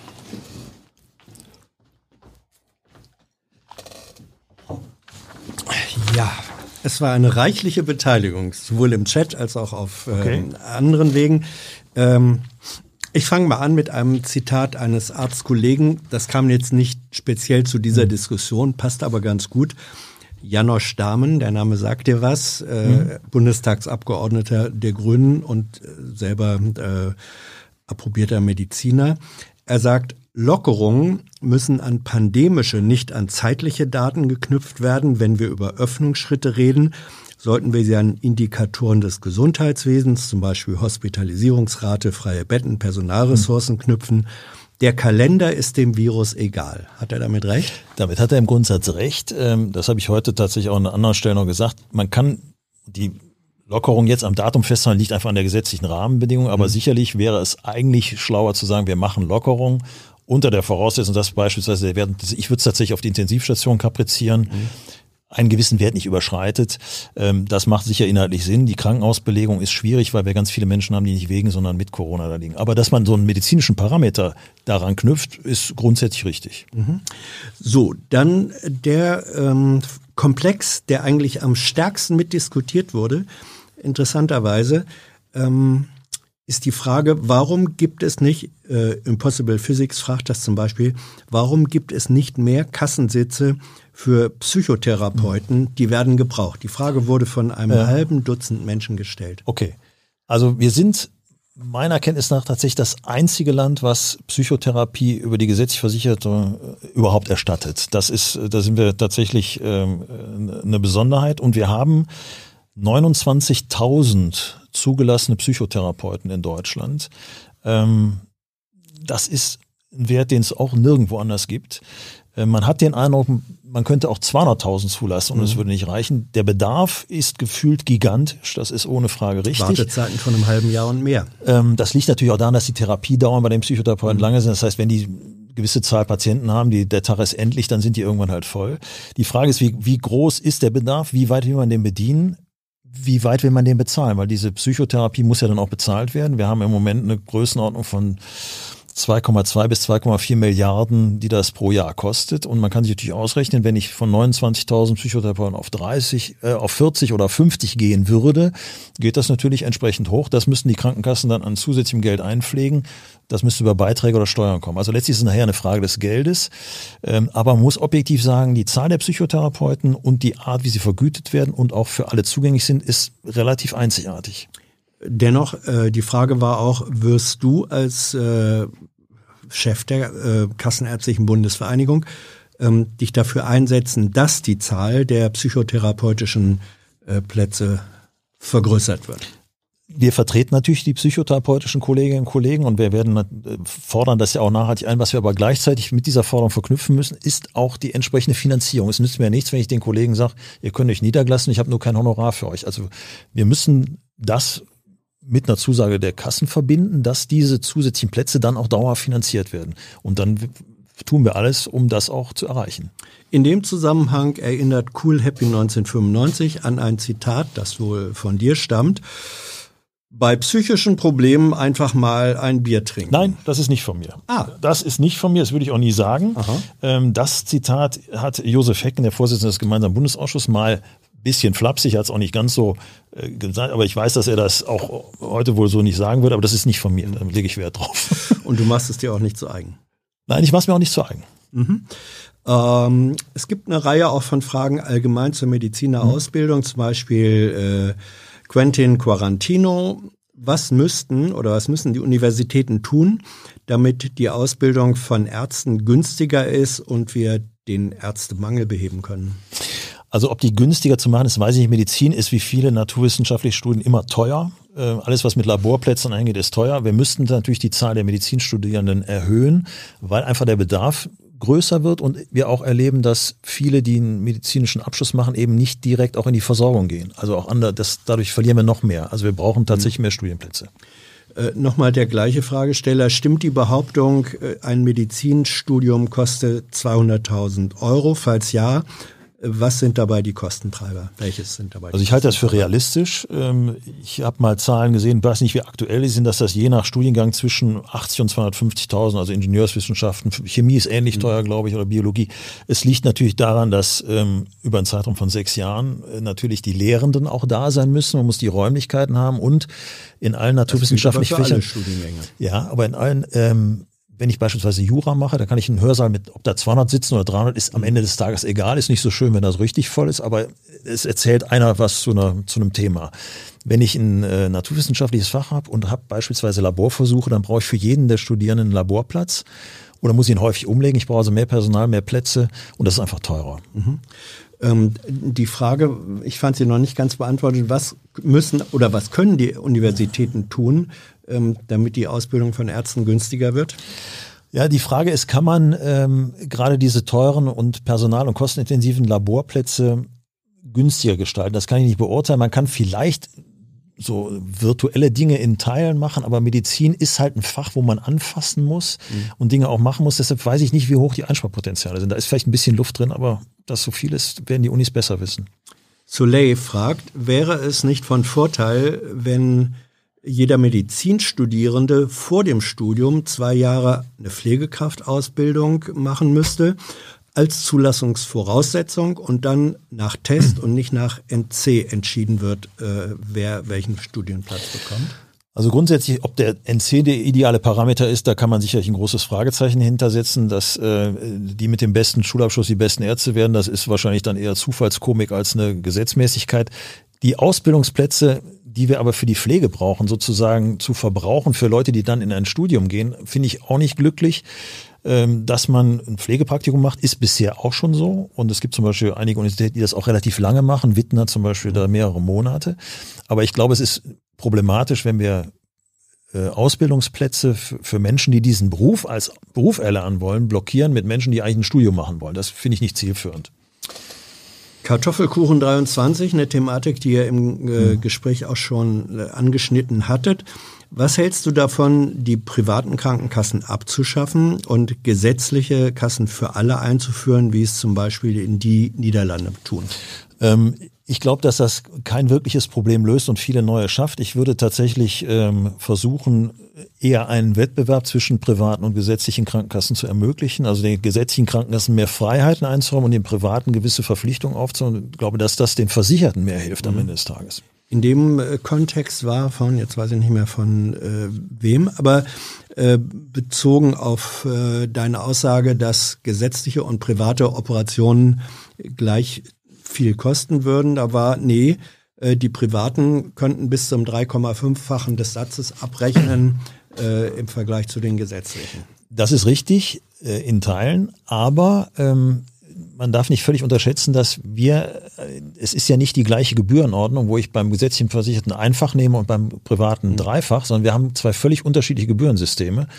Und die dreifache Vergütung beim Privatpatienten ist häufig nicht deutlich mehr als die normale Vergütung in der gesetzlichen Krankenversicherung. Also diese Unterschiede, die es früher gab, ohne mhm. Frage, haben sich dadurch weitestgehend egalisiert oder nahezu egalisiert, dass wir in der privaten ähm, Versicherung seit jetzt mittlerweile 26 äh, Jahren keine Anpassung mehr hatten, auch keine Inflationsanpassung. Sodass wir also auf den alten Original D-Mark damals noch, dann umgewandelten Eurobeträgen, äh, abrechnen in der privaten Krankenversicherung, dann zwar mit Steigerung und die gesetzlichen Krankenversicherungsvergütungen sind jährlich angepasst. Also du sagst, äh, wenn man nachher auf die Beträge guckt. Was unten rechts steht, ist der Unterschied nicht mehr so groß. Mhm. Alexander Hanel, ähm, wie siehst du das Problem des Brain Drains im Gesundheitswesen, äh, zum Beispiel in Schwellen- und Entwicklungsländern? Da werden junge Menschen dort ausgebildet als Mediziner und dann wechseln sie in die Länder, zum Beispiel nach Deutschland oder anderswo, wo sie besser verdienen. Ja, das ist ein Problem. Das ist, haben wir äh, in der Medizin natürlich ganz extrem. Wir haben es aber nicht nur im Bereich der, der äh, Ärztinnen und Ärzte, sondern wir haben es offen gestanden ja auch bei den Pflegern. Ja. Wir ziehen ja auch ähm, Pflegekräfte aus ähm, Europa und, und äh, weiter entfernten Ländern ab. Die fehlen ja dann da vor Ort aus. Die sind da ausgebildet und da gibt es ja nun auch Menschen, die Pflegebedarf haben. Insofern ist das insgesamt nicht glücklich. Äh, da müssten wir wirklich darauf achten, dass wir die Menschen, die wir im medizinischen Bereich brauchen, auch hier ausbilden. Mhm. Chris Ladylover äh, bezieht sich ähm, auf den Komplex, wo er sagt, ja, ähm, Ärzte in der Fläche werden mhm. gebraucht, mhm. gehen nicht gern hin, schreibt, warum sollte, warum richtet man nicht lieber große Ambulanzen ein, wo Ärzte aus der Stadt ein paar Tage im Monat mhm. als Angestellte arbeiten können und dann wieder zurück ins Stadtbiotop dürfen? Ähm ist gar keine schlechte Idee. Gibt es in Teilen auch noch nicht mehr nur als Angestellte. Es gibt sogar auch Dependance-Praxen, wo also, sagen wir, eine Praxis aus Berlin sagt, wir haben, sind vier, fünf Kollegen und einer fährt einmal in der Woche meinetwegen in den Peripheres in nach Brandenburg oder sonst wohin. Mhm. Wichtig ist nur, wenn man das macht und wenn man in diese Zentren äh, versucht oder in den Zentren versucht, diese ärztliche Kompetenz zu bündeln, resultiert das natürlich trotzdem in häufig langen Anfahrtswegen für die Menschen. Aber wir kriegen damit tatsächlich mehr äh, Angebot in die Fläche. Thule fragt, warum, ich kann immer nur unterstellen, mhm. dass das, was da behauptet wird, auch stimmt, kann ich nicht nachprüfen, du musst korrigieren, wenn es nicht stimmt. Thule fragt, warum verdienen Allgemeinmediziner mehr als hochspezialisiert äh, spezialisierte Ärzte, wie zum Beispiel Kardiologen oder Augenärzte, die viel teurere Geräte anschaffen müssen? Ist das ähm, so?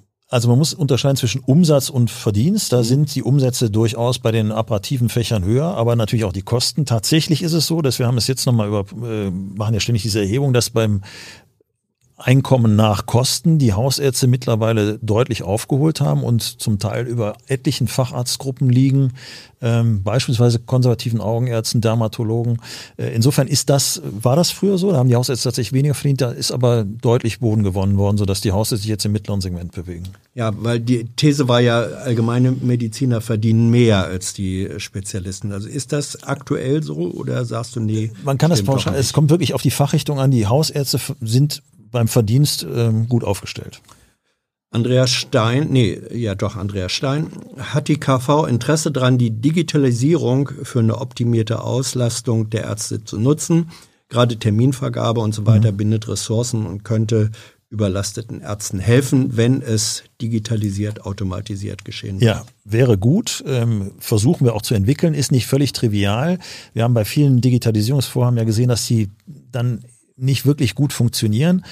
Ein Problem ist, das muss man äh, offen sagen, wir haben ja im Bereich der Praxisverwaltungssysteme, also der Computer, die in den Praxen stehen, viele verschiedene Anbieter, die alle untereinander nicht kompatibel sind. Und das mhm. macht gerade diese, diese Terminsysteme zum Beispiel sehr schwierig. Lasse Schmeider, wir haben noch fünf Minuten, ich weiß. Ähm, Lasse Schmeider, sollte eine medizinische Entscheidung in irgendeiner Weise von ökonomischen Zwängen beeinflusst werden dürfen? Nein. Wird aber doch